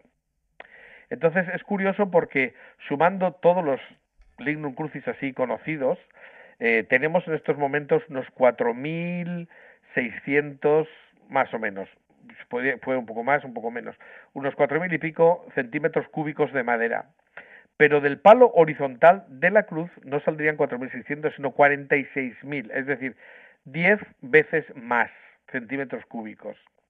Aunque el 90%, del, que es lo que supondría el 90% del palo horizontal de la cruz estuviera dividido en fragmentos que saldrían millones, porque fragmentos, la inmensa mayoría de los lignum crucis que hay por ahí son que salen 10 o, o 100 de un palillo, vamos, son astillitas minúsculas. Bueno, pues si todos los lignum crucis fueran originales de la cruz, no existiría ni el 50% del palo horizontal de la cruz. Por tanto, es una mentira absoluta y una calumnia decir que hay millones de lignum crucis cuando no es verdad. Es decir, la inmensa mayoría de la cruz se ha perdido. ¿eh? Eso es importante decirlo. Sí, yo creo que podemos hacer desde aquí, desde Diálogos con la Ciencia y Radio María, un llamamiento importantísimo, porque nos acabas de decir que a lo mejor alguien puede tener en su casa un trozo minúsculo de madera que sea un lignum crucis, que lignum crucis es un trocito de la cruz donde fue crucificado nuestro Señor Jesucristo. Pero ¿qué ocurre? Que a lo mejor esa persona fallece y los herederos pues se encuentran con un minúsculo trocito de madera y ¿qué hacen con eso? Pues lo tiran. Y tenemos que hacer un llamamiento muy pues especial. Y es que si alguien tiene una reliquia y, bueno, pues piensa que, sus herederos no, la van a cuidar adecuadamente, tiene que dejar por escrito que esa reliquia se haga algo importante con ella. ¿Y qué es algo importante? Pues entregársela a alguien, a alguien que la vaya a guardar, a alguien que, le, que le dé su valor. Porque una astillita que, que apenas se ve, que si no te pones las gafas eh, a partir de los 60 años es que ni se ve, pues, eh, pues es que hay gente que, que, no lo aprecia lo más mínimo y sin embargo tiene un valor inmenso, un valor sentimental, no económico, ¿no? Claro, bueno, además, precisamente la Iglesia Católica para evitar el tráfico de reliquias, porque esta es otra de las cosas que dice, no, eso se hacía porque así la gente vendía reliquias falsas, y yo digo siempre, pues mira que las camisetas de, de Messi o de Ronaldo y tal no son reliquias falsas, porque ponen Messi y Ronaldo no tienen nada que ver con él. Bueno, digo yo, por decir dos, porque yo no sé nada de fútbol, o sea, absolutamente. Entonces, pero esos me suenan, ¿no? Pues está claro que dices, cuando ves una camiseta que pone Messi o pone Ronaldo o algo así, pues eso se podría considerar una reliquia falsa, pues claro, eso sí que se considera una reliquia falsa. Sin embargo, eh, es decir, y ahí nadie se mete con eso, ¿no? Y entonces siempre se ha dicho, no, pero la Iglesia hacía esto para hacer eh, un negocio. pero eso es muy fácil de decir. Sin embargo, lo que dice la Iglesia Católica es que aquel que, que comercia con reliquias está excomulgado. Es decir, no se puede comerciar con reliquias. Entonces, lo que hay que hay gente que vende los relicarios, pues esto era de mi abuela, pero bueno, pues algún valor tendrá lo venden y el que vende y compra, pues teóricamente está excomulgado porque está comerciando con una cosa santa que no se puede hacer, ¿no? Eso es, eh, aparte que es un pecado casi de simonía, ¿no? O sea, que no puede ser. Bueno, pero en fin, la ignorancia ahora es muy muy atrevida, claro, no se puede pecar si se ignora, pero efectivamente yo me sumo al llamamiento. A nosotros nos llama gente diciendo, mire, es que yo no sé qué hacer porque tengo una una una una cajita que aquí tiene, dice que es un lignum crucis. Hombre, pues yo digo siempre, mándenoslo a nosotros, o si no, mándelo al, al, al párroco de su parroquia. Y, y, asegúrese de que sea creyente, porque claro, esa es otra. Es decir, puede haber alguno que diga, ah, yo no creo en reliquias y las tiro. Pues oye, usted no crea, pero, pero guárdela por, por si acaso, ¿no? Es decir, que eso es lo importante. Es un llamamiento muy importante porque eh, bueno, pues porque evidentemente es imposible que haya más de, de, la... o sea, en todo caso, si se pierden, habrá menos. Y, bueno, pues es, nuestra historia, son nuestros vestigios históricos, como, como, bien, como, bien se, como bien ha referenciado. Bueno, eh, no sé si queda, que podemos decir algo más hasta el fallecimiento de nuestro Señor Jesucristo. Hemos, hemos hablado de, muchas cosas. Hablamos ya de qué ocurre cuando fallece nuestro Señor Jesucristo, porque yo creo que aquí cuando he presentado a Jorge Manuel Rodríguez Almena, he dicho muchas cosas de él, pero hay una que no he dicho. Y es que a fecha de hoy, a fecha de hoy, que ya estamos en el año 2022, ahora mismo, en Semana Santa, bueno, no en Semana Santa, en estas fechas, él está impartiendo un curso sobre la Santa Síndone, la Sábana Santa, en español, dentro del Instituto Ciencia y Fe. Eh, bueno, cuéntenos, porque yo creo que, claro, presidente del Centro Español de Sindonología, Sindonología que estudian la sábana santa, yo sé, lo sé porque lo sé de buena tinta, porque cuando, cuando yo busco a alguien, yo siempre digo, bueno, vamos a buscar a alguien que, que me hable de la sábana santa. Todo el mundo me dice lo mismo, dice, dice, yo puedo hablar, pero si quieres a alguien que sepa de verdad, entrevista a Jorge Manuel Rodríguez Almenar. Bueno, eh, está ahora, ahora estos días, o sea, cuando es ahora no, no, es hoy, estos días, impartiendo este curso sobre la, sobre la sábana santa. ¿Qué podemos decir del enterramiento, de la sábana santa, del sepulcro? ¿Qué podemos decir? Bueno, yo para concretar diría que yo estoy impartiendo una asignatura, dentro, por eso estoy como profesor contratado en el Ateneo Pontificio Regina Apostolorum, eh, que, efectivamente es un máster sobre la sábana santa, donde se da una cierta titulación para el que quiere hablar del tema sin, sin lanzarse al ruedo como si fuera un puro aficionado, ¿no?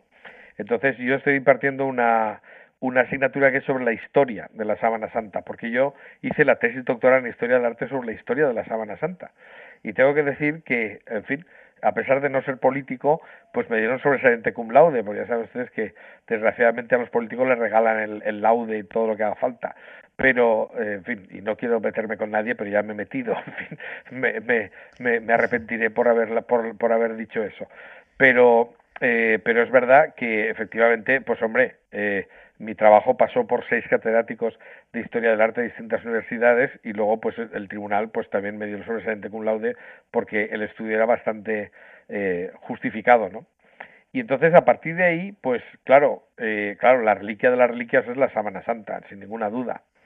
Del, del Lignum Crucis, por decir algo para terminar, porque quería, no quería dejármelo en el aire, del Lignum Crucis hay que decir que eh, su justificación es más que evidente porque cuando se excavó en la, zona de, donde los cristianos sabían que estaba la tumba de Cristo, porque hay que tener en cuenta que Jerusalén en el año 70 es destruido, pero la zona donde estaba la sepultura de Jesús, o sea, el Santo Sepulcro, toda esa zona era una zona que correspondía a una a una eh, cantera. Y entonces todo eso se rellenó de escombros, se tapó y se dejó bajo de, un barrio que se construyó en la Nueva Jerusalén, o una Jerusalén que se construyó a partir del año, eh, pues, 70, no, del 60, no, mentira, del 43. O sea, Jesús muere el 33, el 43 se amplía la muralla de Jerusalén y todo el barrio donde estaba el, el Calvario y el Sepulcro se amplía. Probablemente en ese momento es cuando se reina de escombros esa zona y entonces se regulariza al mismo nivel del resto de la ciudad. Y en esa, en esa zona, no obstante, claro, quedan enterrados el Calvario y el Sepulcro, pero los cristianos saben que está allí. Y la prueba está en que cuando pueden, eh, le, le, piden al, al emperador Constantino que eh, pues que levante el templo de Venus que estaba construido encima precisamente del sepulcro, precisamente porque se consideraba ya por los romanos como un sitio que había tenido cierto culto y está claro que era un culto cristiano porque el culto judío solo era en el templo de Jerusalén. Por tanto, eso es también un vestigio interesante, es decir, los romanos le dan carácter de lugar sagrado al sitio donde los cristianos veneraban el, el, el sepulcro. Y por eso los cristianos, cuando llega el momento, piden que se levante el templo de Venus porque debajo está el sepulcro. Y efectivamente excavan y lo encuentran. Y es el momento en el que Santa Elena, que era la madre del emperador y que no era arqueóloga, pero que estaba presente, porque ella como la madre del emperador podía hacer cosas así, fue a ver el, eh, el hallazgo ¿no? de la, de la, del sepulcro. Y cuando llegan allí encuentran en una cisterna, y cuando vas a la Basílica del Santo Sepulcro ves que efectivamente esa zona es una cisterna, en una cisterna próxima encuentran tres palos horizontales de cruces, ¿no? Pero dice eh, el, obispo de Jerusalén, Macario, que Elena supo cuál era la cruz de Cristo porque tenía el titulus, es decir, el INRI. Y el, el titulus crucis era un documento jurídico que tenía que constar porque era la causa de la condena. Y, y, efectivamente encuentran un madero que tiene Jesús Nazareno, rey de los judíos. Santa Elena parte el madero por la mitad, la mitad lo deja en Roma, y, o sea, lo envía a Roma, a su casa, que es donde está actualmente, en la iglesia de Santa Croce en Jerusalén, que poca gente lo sabe, y está ahí la mitad del Titulus Crucis, del INRI, y la otra mitad la deja en, Jerusalén. Esta probablemente se perdió en la última cruzada, se la llevaron los musulmanes y no se sabe muy bien qué pasó con ella, aunque hay varias versiones, que no quiero entrar en esto. Pero efectivamente, o sea, los Lignum Crucis tienen su base porque se encontraron junto a un documento jurídico que decía que este era Jesús Mm, Jesús Nazareno, rey de los judíos. Entonces, eso es una indicación importante. Pero, como digo, a pesar de esto y a pesar de que después, pues, en fin, empieza con el calvinismo, todas las reliquias son falsas, todas estas cosas que ahora repetimos sin ningún tipo de conocimiento de causa, pues, aparte de del lignum crucis, que ha sido durante mucho tiempo la reliquia de las más importantes, pues, lógicamente está la sábana santa. Y la sábana santa, ¿por qué es importante? Pues porque tiene no solamente una consistencia como tal sábana, como, como eh, mortaja real que es, sino porque también tiene una imagen, y es una imagen sorprendente, porque es probablemente, si efectivamente la sábana santa es auténtica, como puede serlo perfectamente, tendríamos la imagen del propio Cristo en el momento de su entierro, o sea, en el momento en que estaba en el sepulcro, y por tanto en el momento del sábado santo. Así lo, lo dijo eh, el Papa Benedicto XVI cuando dijo que efectivamente la, la sábana santa era la reliquia del sábado santo, porque es la reliquia de la espera, la reliquia en el que dentro de la oscuridad se hace la luz. Bueno, es muy bonito. Lo que la, la, la, alocución que él hizo estando en Turín es, es digna de ser eh, leída con calma porque es muy muy bonita y muy profunda, ¿no? Pero efectivamente la sábana santa tiene una una fascinación porque no solamente supone que desde el punto de vista material pues, efectivamente puede ser la sábana de Cristo, sino que eh, tiene un enigma científico que es que no tiene explicación por qué hay una imagen ahí. Pero es una imagen que solo se puede descubrir cuando uno obtiene el negativo fotográfico, donde ve realmente el cuerpo, la apariencia real del hombre que fue envuelto en la tela. Y, y, ese hombre tiene todas las marcas de la pasión de Cristo, que no es una pasión que se ajusta a lo que ocurría en el tiempo de Jesús, porque es el, el único que está coronado de espinas. Y hemos dicho, Jesús le coronan de espinas porque se proclama rey y se burlan de su realeza, aunque es una burla blasfema, porque Jesús sí que es rey. Por otra parte, eh, eh, pues además estaba flagelado y crucificado. Eso no ocurría nunca. Ya, ya he dicho que se flagelaba como un castigo y o bien se crucificaba, eran penas distintas y Pilato le duplica la condena. Por tanto, está haciendo una cosa que no se hacía jamás. Eh, también, en lugar de ser atado, es clavado con clavos. ¿Por qué se clava a Jesús y no se le ata? Pues probablemente salió atado de, del pretorio cuando iba camino de la cruz, el camino del Calvario, pero como estaba flagelado era el único que no se sostenía en pie y tuvieron que desatarlo para que un hombre llevara la cruz detrás de él. Exactamente lo que dicen los evangelios. No dice entre los dos, dice detrás de él. O sea, los últimos metros Jesús no pudo con la cruz, que aunque solo fuera el palo horizontal lo que se transportaba, podría pesar 50 o 60 kilos. Y es una barbaridad. Y claro, una persona flagelada que estuviera en ayunas, que no hubiera comido, que estuviera deshidratado, en fin, todas las cosas que le pasaban a Jesús, era imposible que pudiera mm, arrastrar el palo de la cruz, ¿no? Y a, pesar de eso, pues cuando llegan al lugar de la ejecución, pues era mucho más fácil tirar de los de las ataduras de las manos, poner la mano encima del madero y ponerle un clavo el clavo solía tener un como un centímetro de, de, diámetro, no, de lado, ¿no? O sea que es un cuadrado. Y efectivamente en las manos del hombre de la sábana santa se ven agujeros de ese tamaño. Y está colocada el clavo no en la palma de la mano, sino más arriba, en la zona del pulso, en, en los huesos del carpo y ahí efectivamente sostiene perfectamente el cuerpo de un hombre, no se desgarra, como si ocurre si se coloca un clavo donde están eh, habitualmente en los crucifijos nuestros que nosotros vemos en las iglesias. El clavo en la palma de la mano no soportaría los 90 kilos de tracción que supone para un hombre que pesara unos 80 kilos los, la, por la descomposición de las fuerzas. O sea, la tracción que haría cada clavo sería de 90 kilos y por tanto se, se rompería la mano. Se ha hecho experiencias con con personas o con cadáveres, claro, porque no hay voluntarios para este tipo de cosas. Y efectivamente eh, eso no podía ser. Sin embargo, donde aparece en la, en la sábana santa el clavo es donde tendría que sujetar perfectamente. Pero además es que normalmente no se no se enterraba a un crucificado de esa manera, se le tiraba una fosa común. Pero el hombre de la sábana santa o incluso la propia sábana santa nos está hablando de que o es Jesús o no tiene sentido, porque es una tela eh, una tela de lino, como de lino eran las vestiduras del sumo sacerdote de Jerusalén. Era una tela no cualquiera, era una tela rica, no, llegaba a ser la seda, porque la seda venía de Oriente, de China y todo esto, pero en, en Jerusalén el, lino era la tela más importante, no era de lana o de algodón. Y eso indica pues una, un nivel económico alto. Entonces, aquí tenemos otra vez las malas traducciones. Cuando se dice que José de Matea compra y la traducción actual dice compró una sábana limpia. Y yo pregunto, vamos a ver, es muy evidente que esta traducción es una tontería, porque no se puede traducir así, porque en ningún sitio venden sábanas sucias. Lógicamente, si compró una sábana tenía que estar limpia. Y entonces, ¿qué quiere decir eso? Pues ahora te vas al griego y ahí pone síndone catará. ¿eh? Los cátaros, he dicho antes, eran una herejía gnóstica que se consideraban los puros, ¿no? Entonces, los puros eran eh, pues eso, cátaro, ¿no? Cátaro significa eso. Entonces, una síndone, que es sábana de lino, porque la palabra síndone incluye el que sea de lino, una sábana de lino limpia, no, pura. Una sábana de lino pura, lino puro es sin mezcla. Y por tanto, bueno, eso es lo que es la sábana santa de Turín, una sábana de lino puro. ¿Y dónde se podría encontrar una tela así? Pues probablemente incluso en el templo. Pero hay que tener en cuenta que Jesús lo enterran José de Matea y Nicodemo, que son dos miembros del Sanedrín, es decir, de la clase alta. Y efectivamente gente que podía permitirse eso. Y que creían en que Jesús era el Mesías. Y que por tanto le hacen un entierro digno de un rey. Y le colocan una tela digna del sumo sacerdote.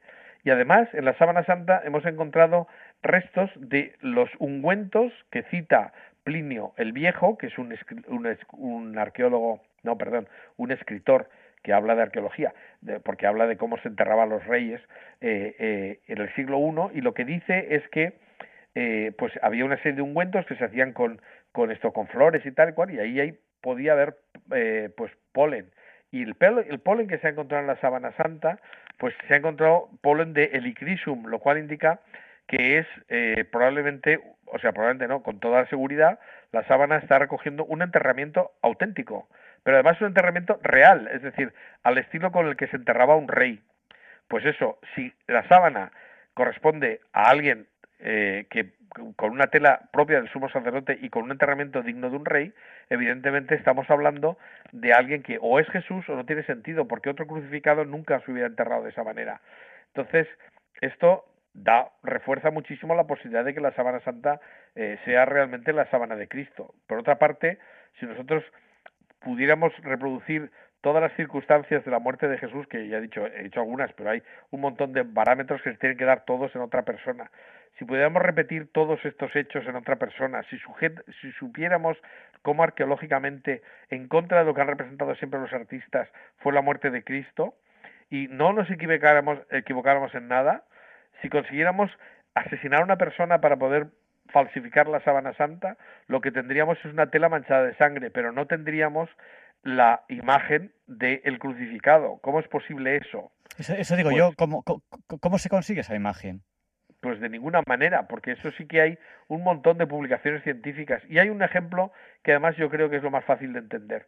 Vamos a ver, tanto los que están a favor como los que están en contra de la sábana santa están intentando obtener una imagen igual para decir que se ha conseguido una imagen así. Porque el método empírico desde el siglo XVI en la ciencia supone que hay que reproducir un fenómeno para decir que, aunque sea a menor escala, pero aunque para decir que se ha producido tal fenómeno de esta manera, yo tengo que ser capaz de reproducirlo. Si no soy capaz de reproducir ese fenómeno, no puedo decir que se ha realizado de ninguna manera. Entonces, eh, es decir, no sé, mi respuesta es no lo sé porque no soy capaz de repetirlo. Entonces, con el interés tan enorme que existe y desde luego el que pudiera reproducir una sábana santa igual a la síndrome de Turín, sería famoso en todo el mundo porque habría dado con, vamos, sería un falsificador fantástico, pero no se ha conseguido nunca.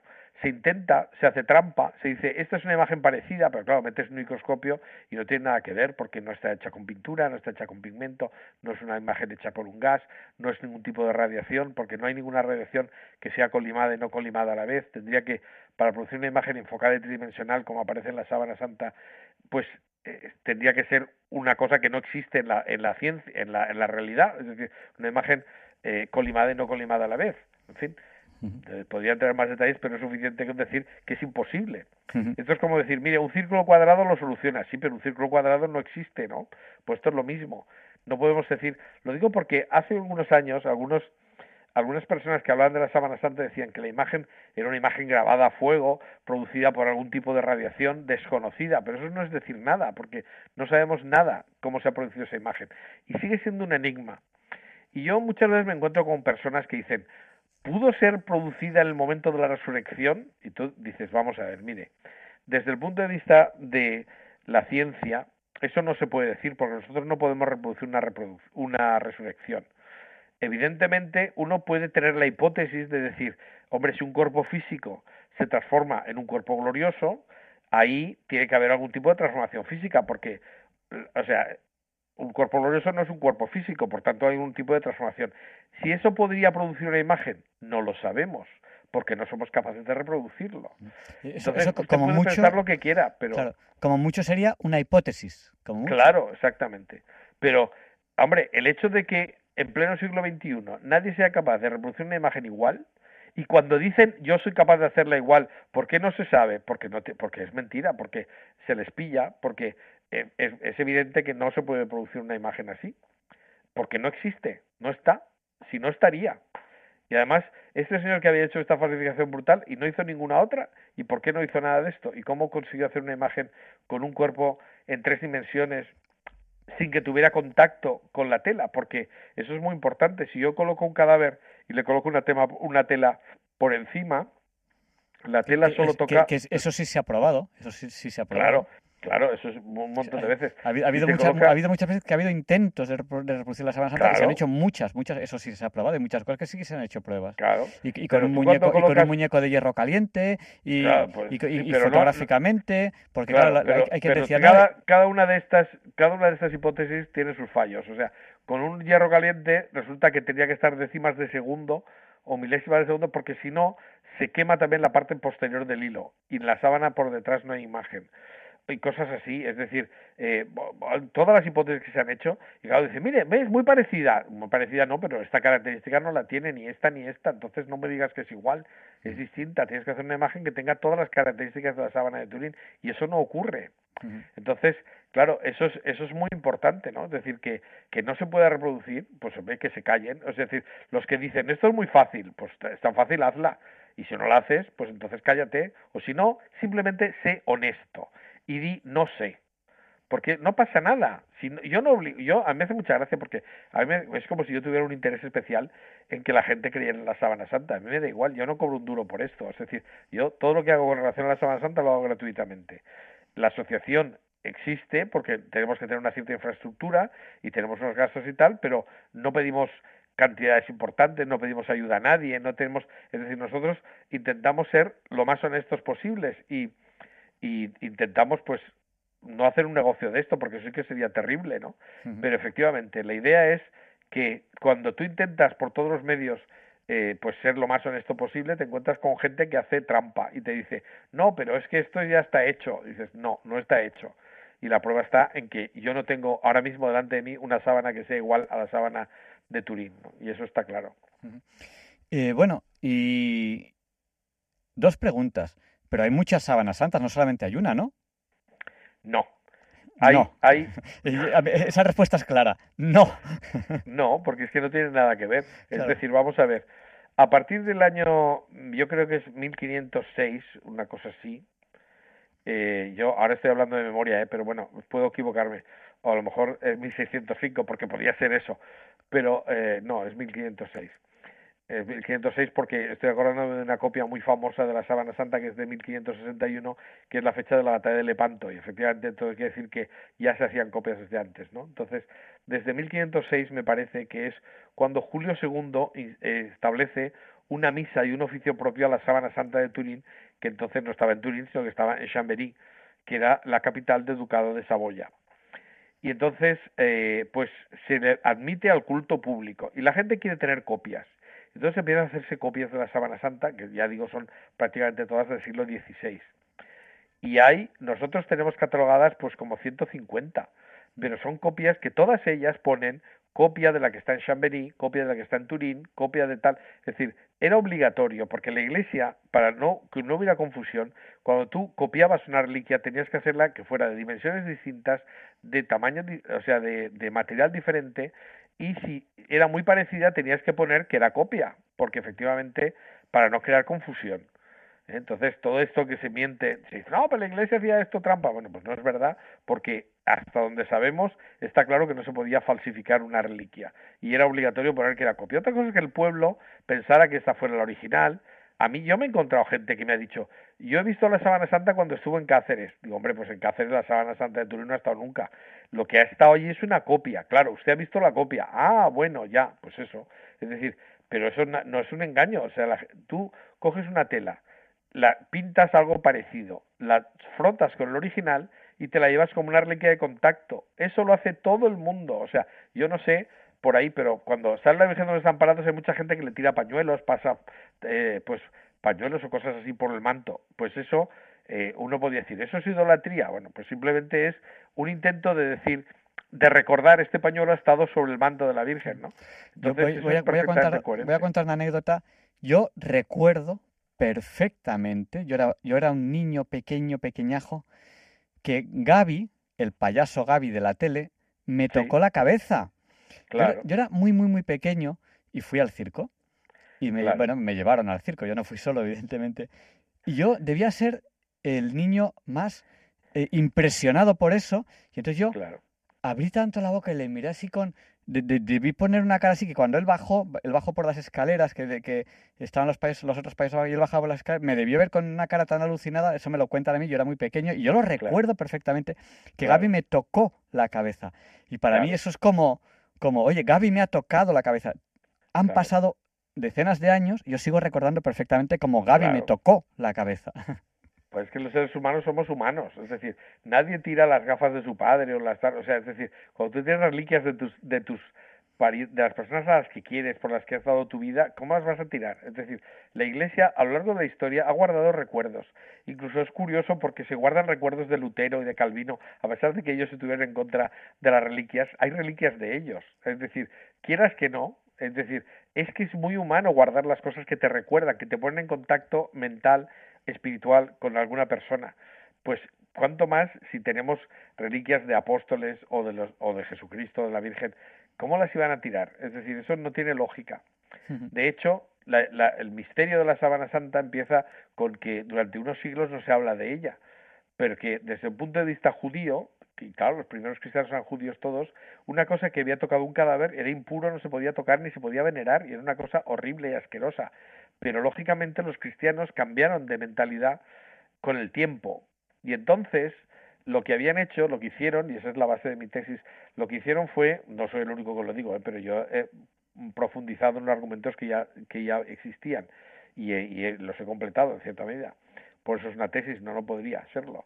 Pues en el, en la, la, la, historia es que la sábana santa durante unos siglos se mm, dobla enseñando solamente el rostro en un tipo de doblado concreto que se llama tetradiplon, según los griegos es en, ocho capas, dijéramos, en cuatro por dos.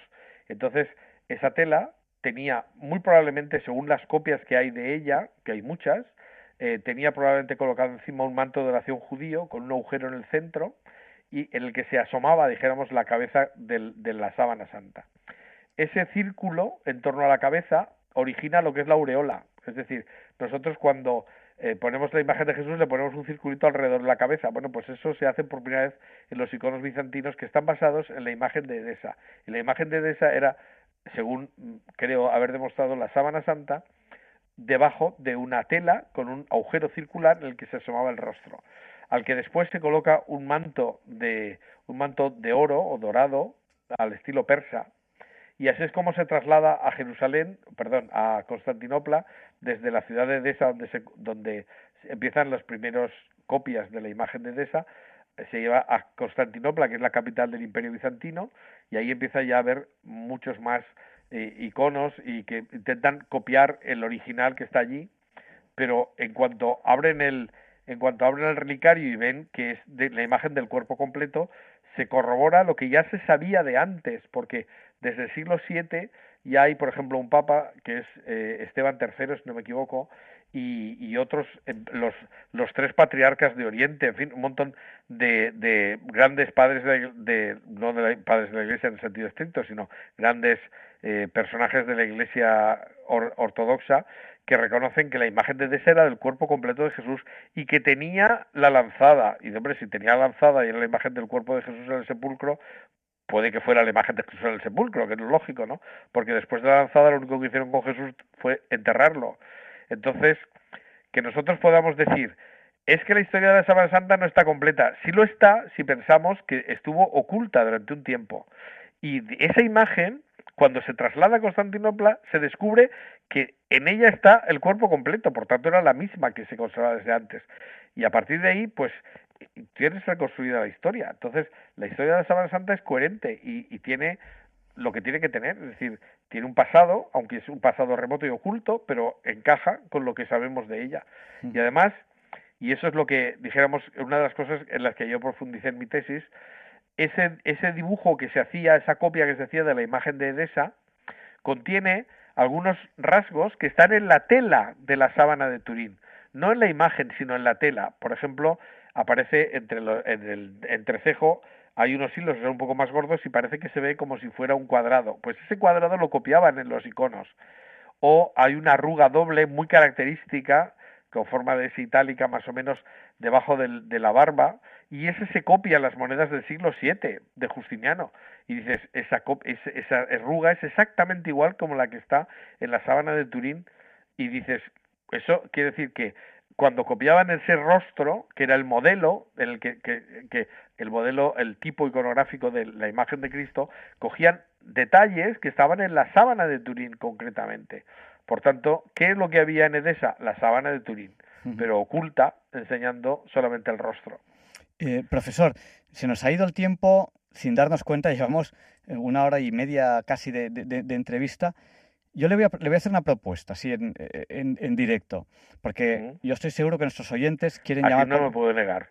Casi no se puede negar. Estoy seguro que nuestros oyentes quieren llamar por teléfono, quieren hacer preguntas, pero es imposible, no, no, no tenemos tiempo, tiempo físico. ¿Qué le parece si la semana que viene eh, terminamos un poco algún tema más de esta entrevista, hacemos un breve resumen muy breve y damos paso a los oyentes por teléfono. ¿Le, parece, Bien, yo, yo, encantado, sí, sí. Además estoy convaleciente, no puedo huir de casa, con lo cual en principio es posible. Muy bien. Pues yo, yo se lo agradezco porque se, nos ha ido el tiempo, pero es que nos queda todavía mucho de lo que hablar. O sea, claro. O sea, entonces, bueno, pues eh, tenemos que terminar la, la, la, entrevista de hoy, que nos hemos ido casi, casi a una, a una hora y media, eh, llevamos más o menos una hora y veinticinco de entrevista. Sí le voy a dejar eh, tres o cuatro minutos para que resuma lo que quiera de lo que hemos hablado, nos, nos, nos mencione algún tema que le parezca muy importante y continuamos la semana que viene. A, adelante con lo que quiera. Vale, pues yo... Sí incluso más breve. Yo lo que lo que subrayaría, lo que me gustaría subrayar es eh, es importantísimo que los creyentes fundamenten su fe en datos. Es decir, eh, hay una tendencia que, no sé, nos viene del protestantismo de decir que una fe que se fundamenta en argumentos científicos o que se fundamenta en hechos es una fe impura, porque la fe tiene que ser fiarse sin más. Pues eso es una idiotez como la copa de un pino, porque el hombre no, cuando entra en la iglesia no se deja el cerebro, se deja el sombrero, todo caso. Entonces, eh, uno tiene que fundamentar, porque es racional, las cosas en la racionalidad. Se ha, se ha visto a veces que dices, bueno, es que también intentar fundamentar las cosas desde un punto de vista científico podemos salir escaldados. Pues eso es no tener precisamente fe, es decir, es que, es que podemos ir mucho más lejos de lo que parece. Y, y entre todos lo sabemos todos, es decir, que eh, es importante profundizar, que no te pillen, porque a veces eh, te encuentras un señor que te dice, bueno, pero a mí me han dicho y no tiene ni idea, pero repite algo con convencimiento y el que no está convencido porque no tiene argumentos, pues tiene que callarse y achantarse. No es verdad, hay mucho eh, que está estudiado sobre la historicidad de los evangelios. Y en el fondo, nosotros al hablar de los vestigios de Jesús hablamos de la historicidad de los evangelios, que es un tema apasionante, porque cada vez se sabe más y según se va profundizando, se conoce más. Entonces, yo siempre pongo un ejemplo que eh, quizá incluso lo he dicho aquí alguna vez. Eh, si yo quiero conocer la historia de Napoleón y de repente me dicen que se ha encontrado una carta inédita de Napoleón, yo cojo la carta, la meto en un marco y la muestro no sé, en una vitrina, pero no la estudio, eso es una tontería. Es decir, lo primero que tendría que decir es qué dice la carta, qué puedo saber de ella. Pues exactamente así. Está bien que las cosas, pues los evangelios son sagrados y todo lo que tú quieras, pero aparte de eso, también se pueden estudiar como objetos, como vestigios, como, eh, como elementos históricos.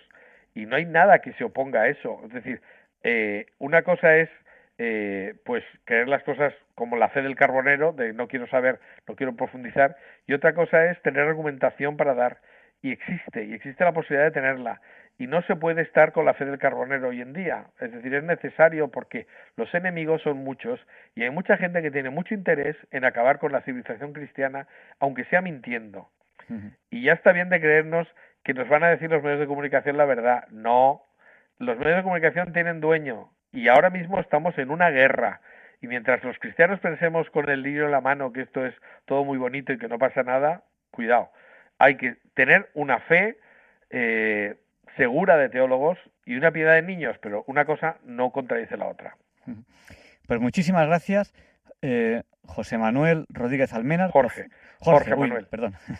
Jorge Manuel Rodríguez Almenar, profesor de la Facultad de Derecho, doctor en Historia del Arte, licenciado en Derecho, profesor del Ateneo Pontificio Regina Apostolorum de Roma, ahora está impartiendo un curso, bueno, ahora estos días, sobre la Sábana Santa en español dentro del Instituto Ciencia y Fe, y la semana que viene eh, hablaremos un poquito más y daremos paso a los oyentes que esta semana no nos da tiempo.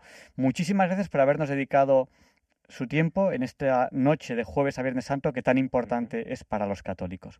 Gracias y, y buenas noches. Buenas noches. Y Luis Antequera nos recuerda por qué hoy no es una noche cualquiera. It's a lovely day today, and whatever you've got to do, I'd be so happy to be doing it with you. But if you've got something that must be done, and it can only be done by one, there is nothing more to No, Javier Ángel, no directos compañeros de diálogos con la ciencia, no queridísimos oyentes de Radio María. Claro que no es un día cualquiera, ningún día es un día cualquiera, y este 15 de abril que nos disponemos a comenzar ahora mismo, tampoco porque en 1354 en Cuellar se casan Pedro I de Castilla, llamado el cruel por unos y el justiciero por otros, y Juana de Castro. Se trata del segundo matrimonio de Pedro, a cuya primera esposa Blanca de Borbón no llegará ni a poner la mano encima, aunque por vivir todavía Blanca, el matrimonio será considerado nulo. Juana le dará un hijo, Juan de Castilla. Pedro morirá, pues, sin sucesión legítima, aunque tuvo hijos con varias mujeres, entre otras, notablemente, la que es su gran amada, María de Padilla, que le dará cuatro, y con la que Pedro aseguraba estar legítimamente casado. La cuestión no afectará, sin embargo, al trono, pues, como se sabe, Pedro será asesinado por su medio hermano y bastardo Enrique, que le arrebata además la corona, reinando como Enrique II.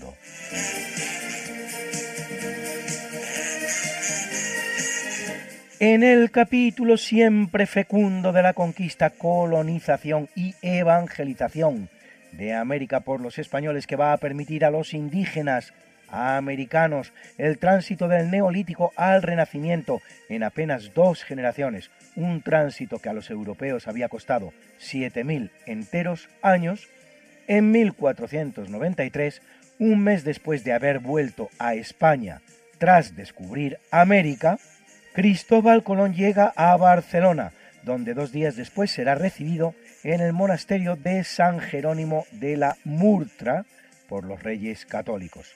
Por desgracia, a la recepción no acude, por haber muerto días antes, el otro gran protagonista de la expedición, Martín Alonso Pinzón, descubridor por su parte del torna viaje atlántico, es decir, el primero en hacer la ruta a América, Europa y dar fe de ello, pues llegará a España tres días antes de que lo hiciera Colón, que por otro lado ni siquiera llega a España, sino a Lisboa.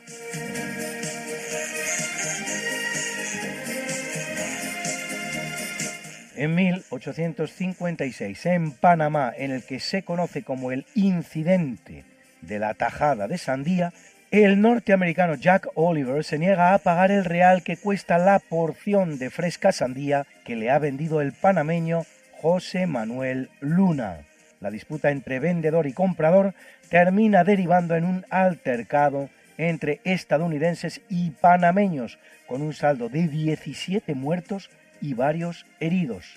El incidente lleva a los Estados Unidos a intervenir militarmente y así en septiembre tropas norteamericanas desembarcan en Panamá y fuerzan al pago de una indemnización de más de medio millón de dólares.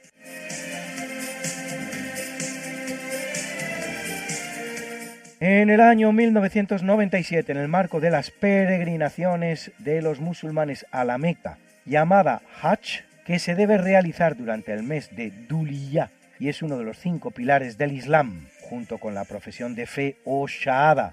No hay más Dios que Dios y Mahoma es su profeta, la oración cinco veces al día o Salat, la limosna o Zakat y el ayuno durante el mes de Ramadán o Saúm en un campamento de peregrinos en la Meca hace explosión una bombona de gas para cocinar, la cual produce un incendio que va a dejar un saldo de 343 muertos y alrededor de 2.000 heridos.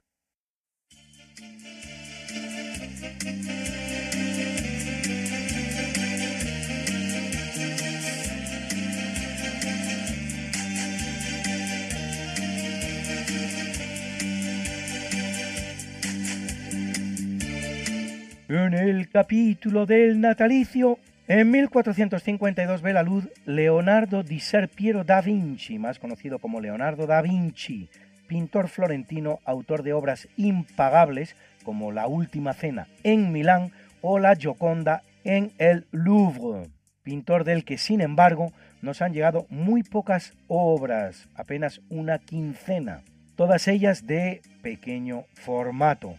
No debió de pintar mucho más.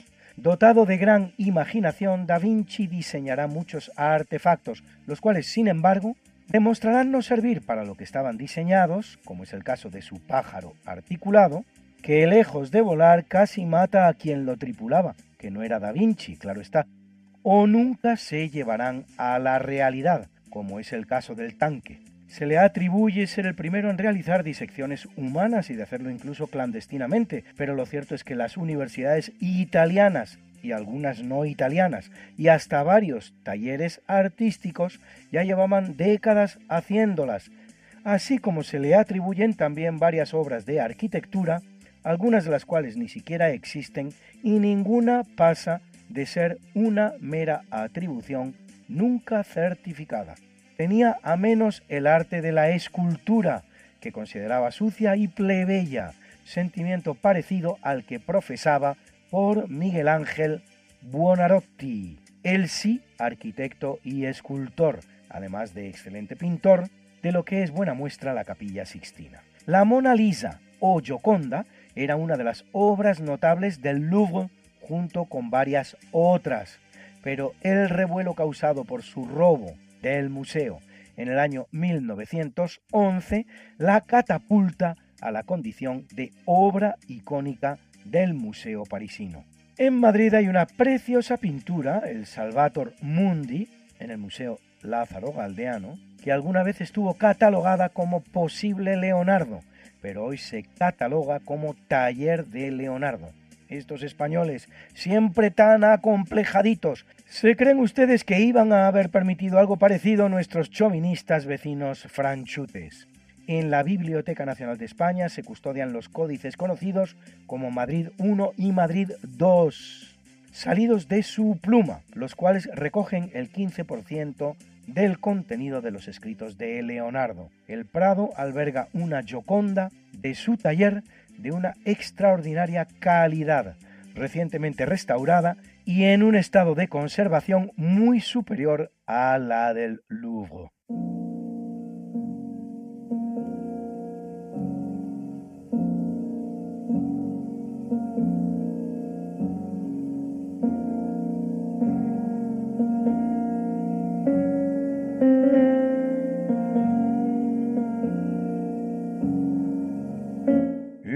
Capítulo del obituario, en 1446 muere Filippo Brunelleschi, orfebre, arquitecto y magnífico escultor italiano, uno de los grandes pioneros del Renacimiento en las artes. Es el diseñador de la cúpula de la Catedral de Florencia, templo que llevaba construido mucho tiempo a la espera de que alguien brindara una solución al colosal espacio dejado para su coronación con una cúpula, solución que provee él con un artificio que es el siguiente.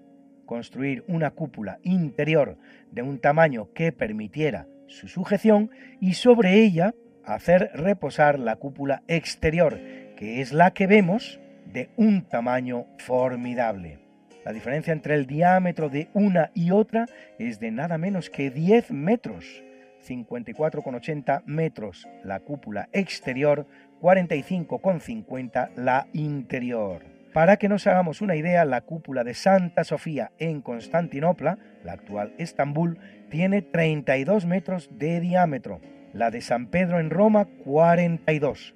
Caso aparte, es el de la cúpula más grande del mundo antiguo, la del Panteón de Roma, con sus 43 metros y medio de diámetro, aunque la técnica de construcción es completamente diferente, pues la cúpula del Panteón es una cúpula autoportante, es decir, formada de circunferencias concéntricas que apoyan las unas sobre las otras y sucesivamente más pequeñas hasta llegar a la corona, la parte superior de la cúpula. Mientras que las otras que hemos mencionado son cúpulas de cimbra, sostenidas por unos nervios que se cierran en su corona con la piedra llamada clave, la cual, por una cuestión de mera gravedad, se sostiene, pero que hay que construir con la ayuda de ese instrumento arquitectónico llamado cimbra, especie de armadura o andamio que va sosteniendo la construcción hasta que, completada esta, se puede retirar.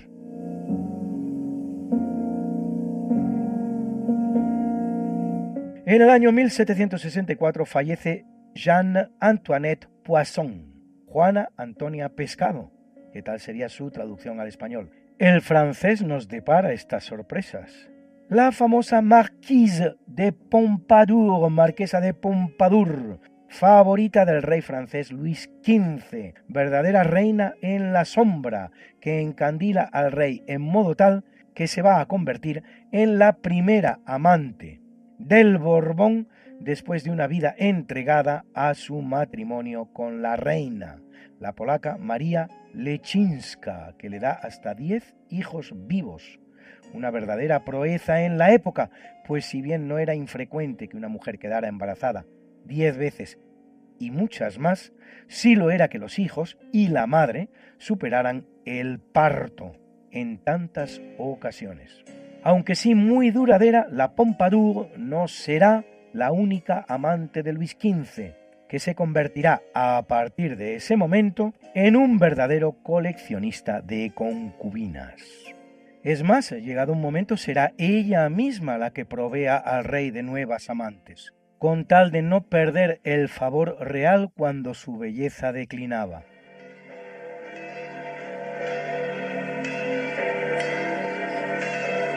Y celebra la Iglesia Católica a Basilisa, Anastasia, Marón, Máximo, Quintiliano, Dadas, Victoriano, Olimpiades, Eutiquio, Crescente, Teodoro, Cirilo y Pausilipo, mártires, a Paterno, obispo, a Silvestre,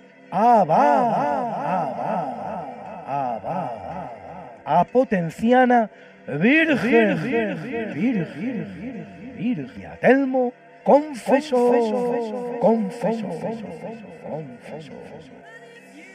got something that must be done, and it can only be done by one. There is nothing more to say, except it's a lovely day for saying it's a lovely day.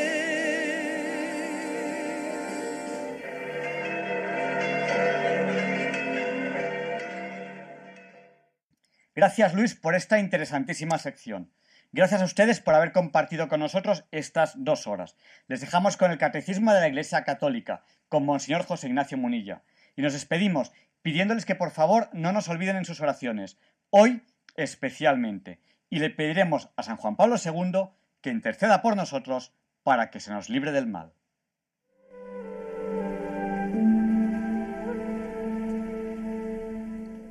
Y así concluye en Radio María el programa Diálogos con la Ciencia. Dirigido por Javier Ángel Ramírez.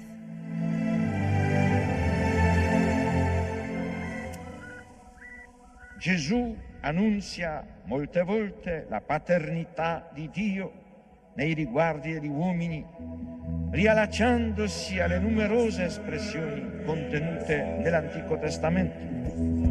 Per Gesù Dio non è solamente il Padre di Israele, il Padre degli uomini, ma il Padre suo, il Padre mio.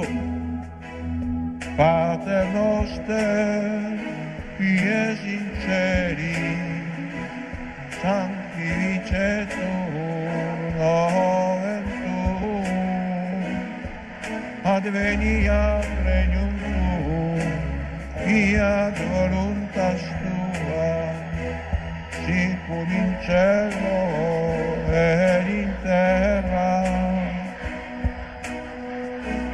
Padre nostrum quotidianum, da nobis odie, et dimitte nobis levita nostra, sicur et nostri vittimus, debitoribus nostri, et ne nos induca in tentazione, sed libera nos a male.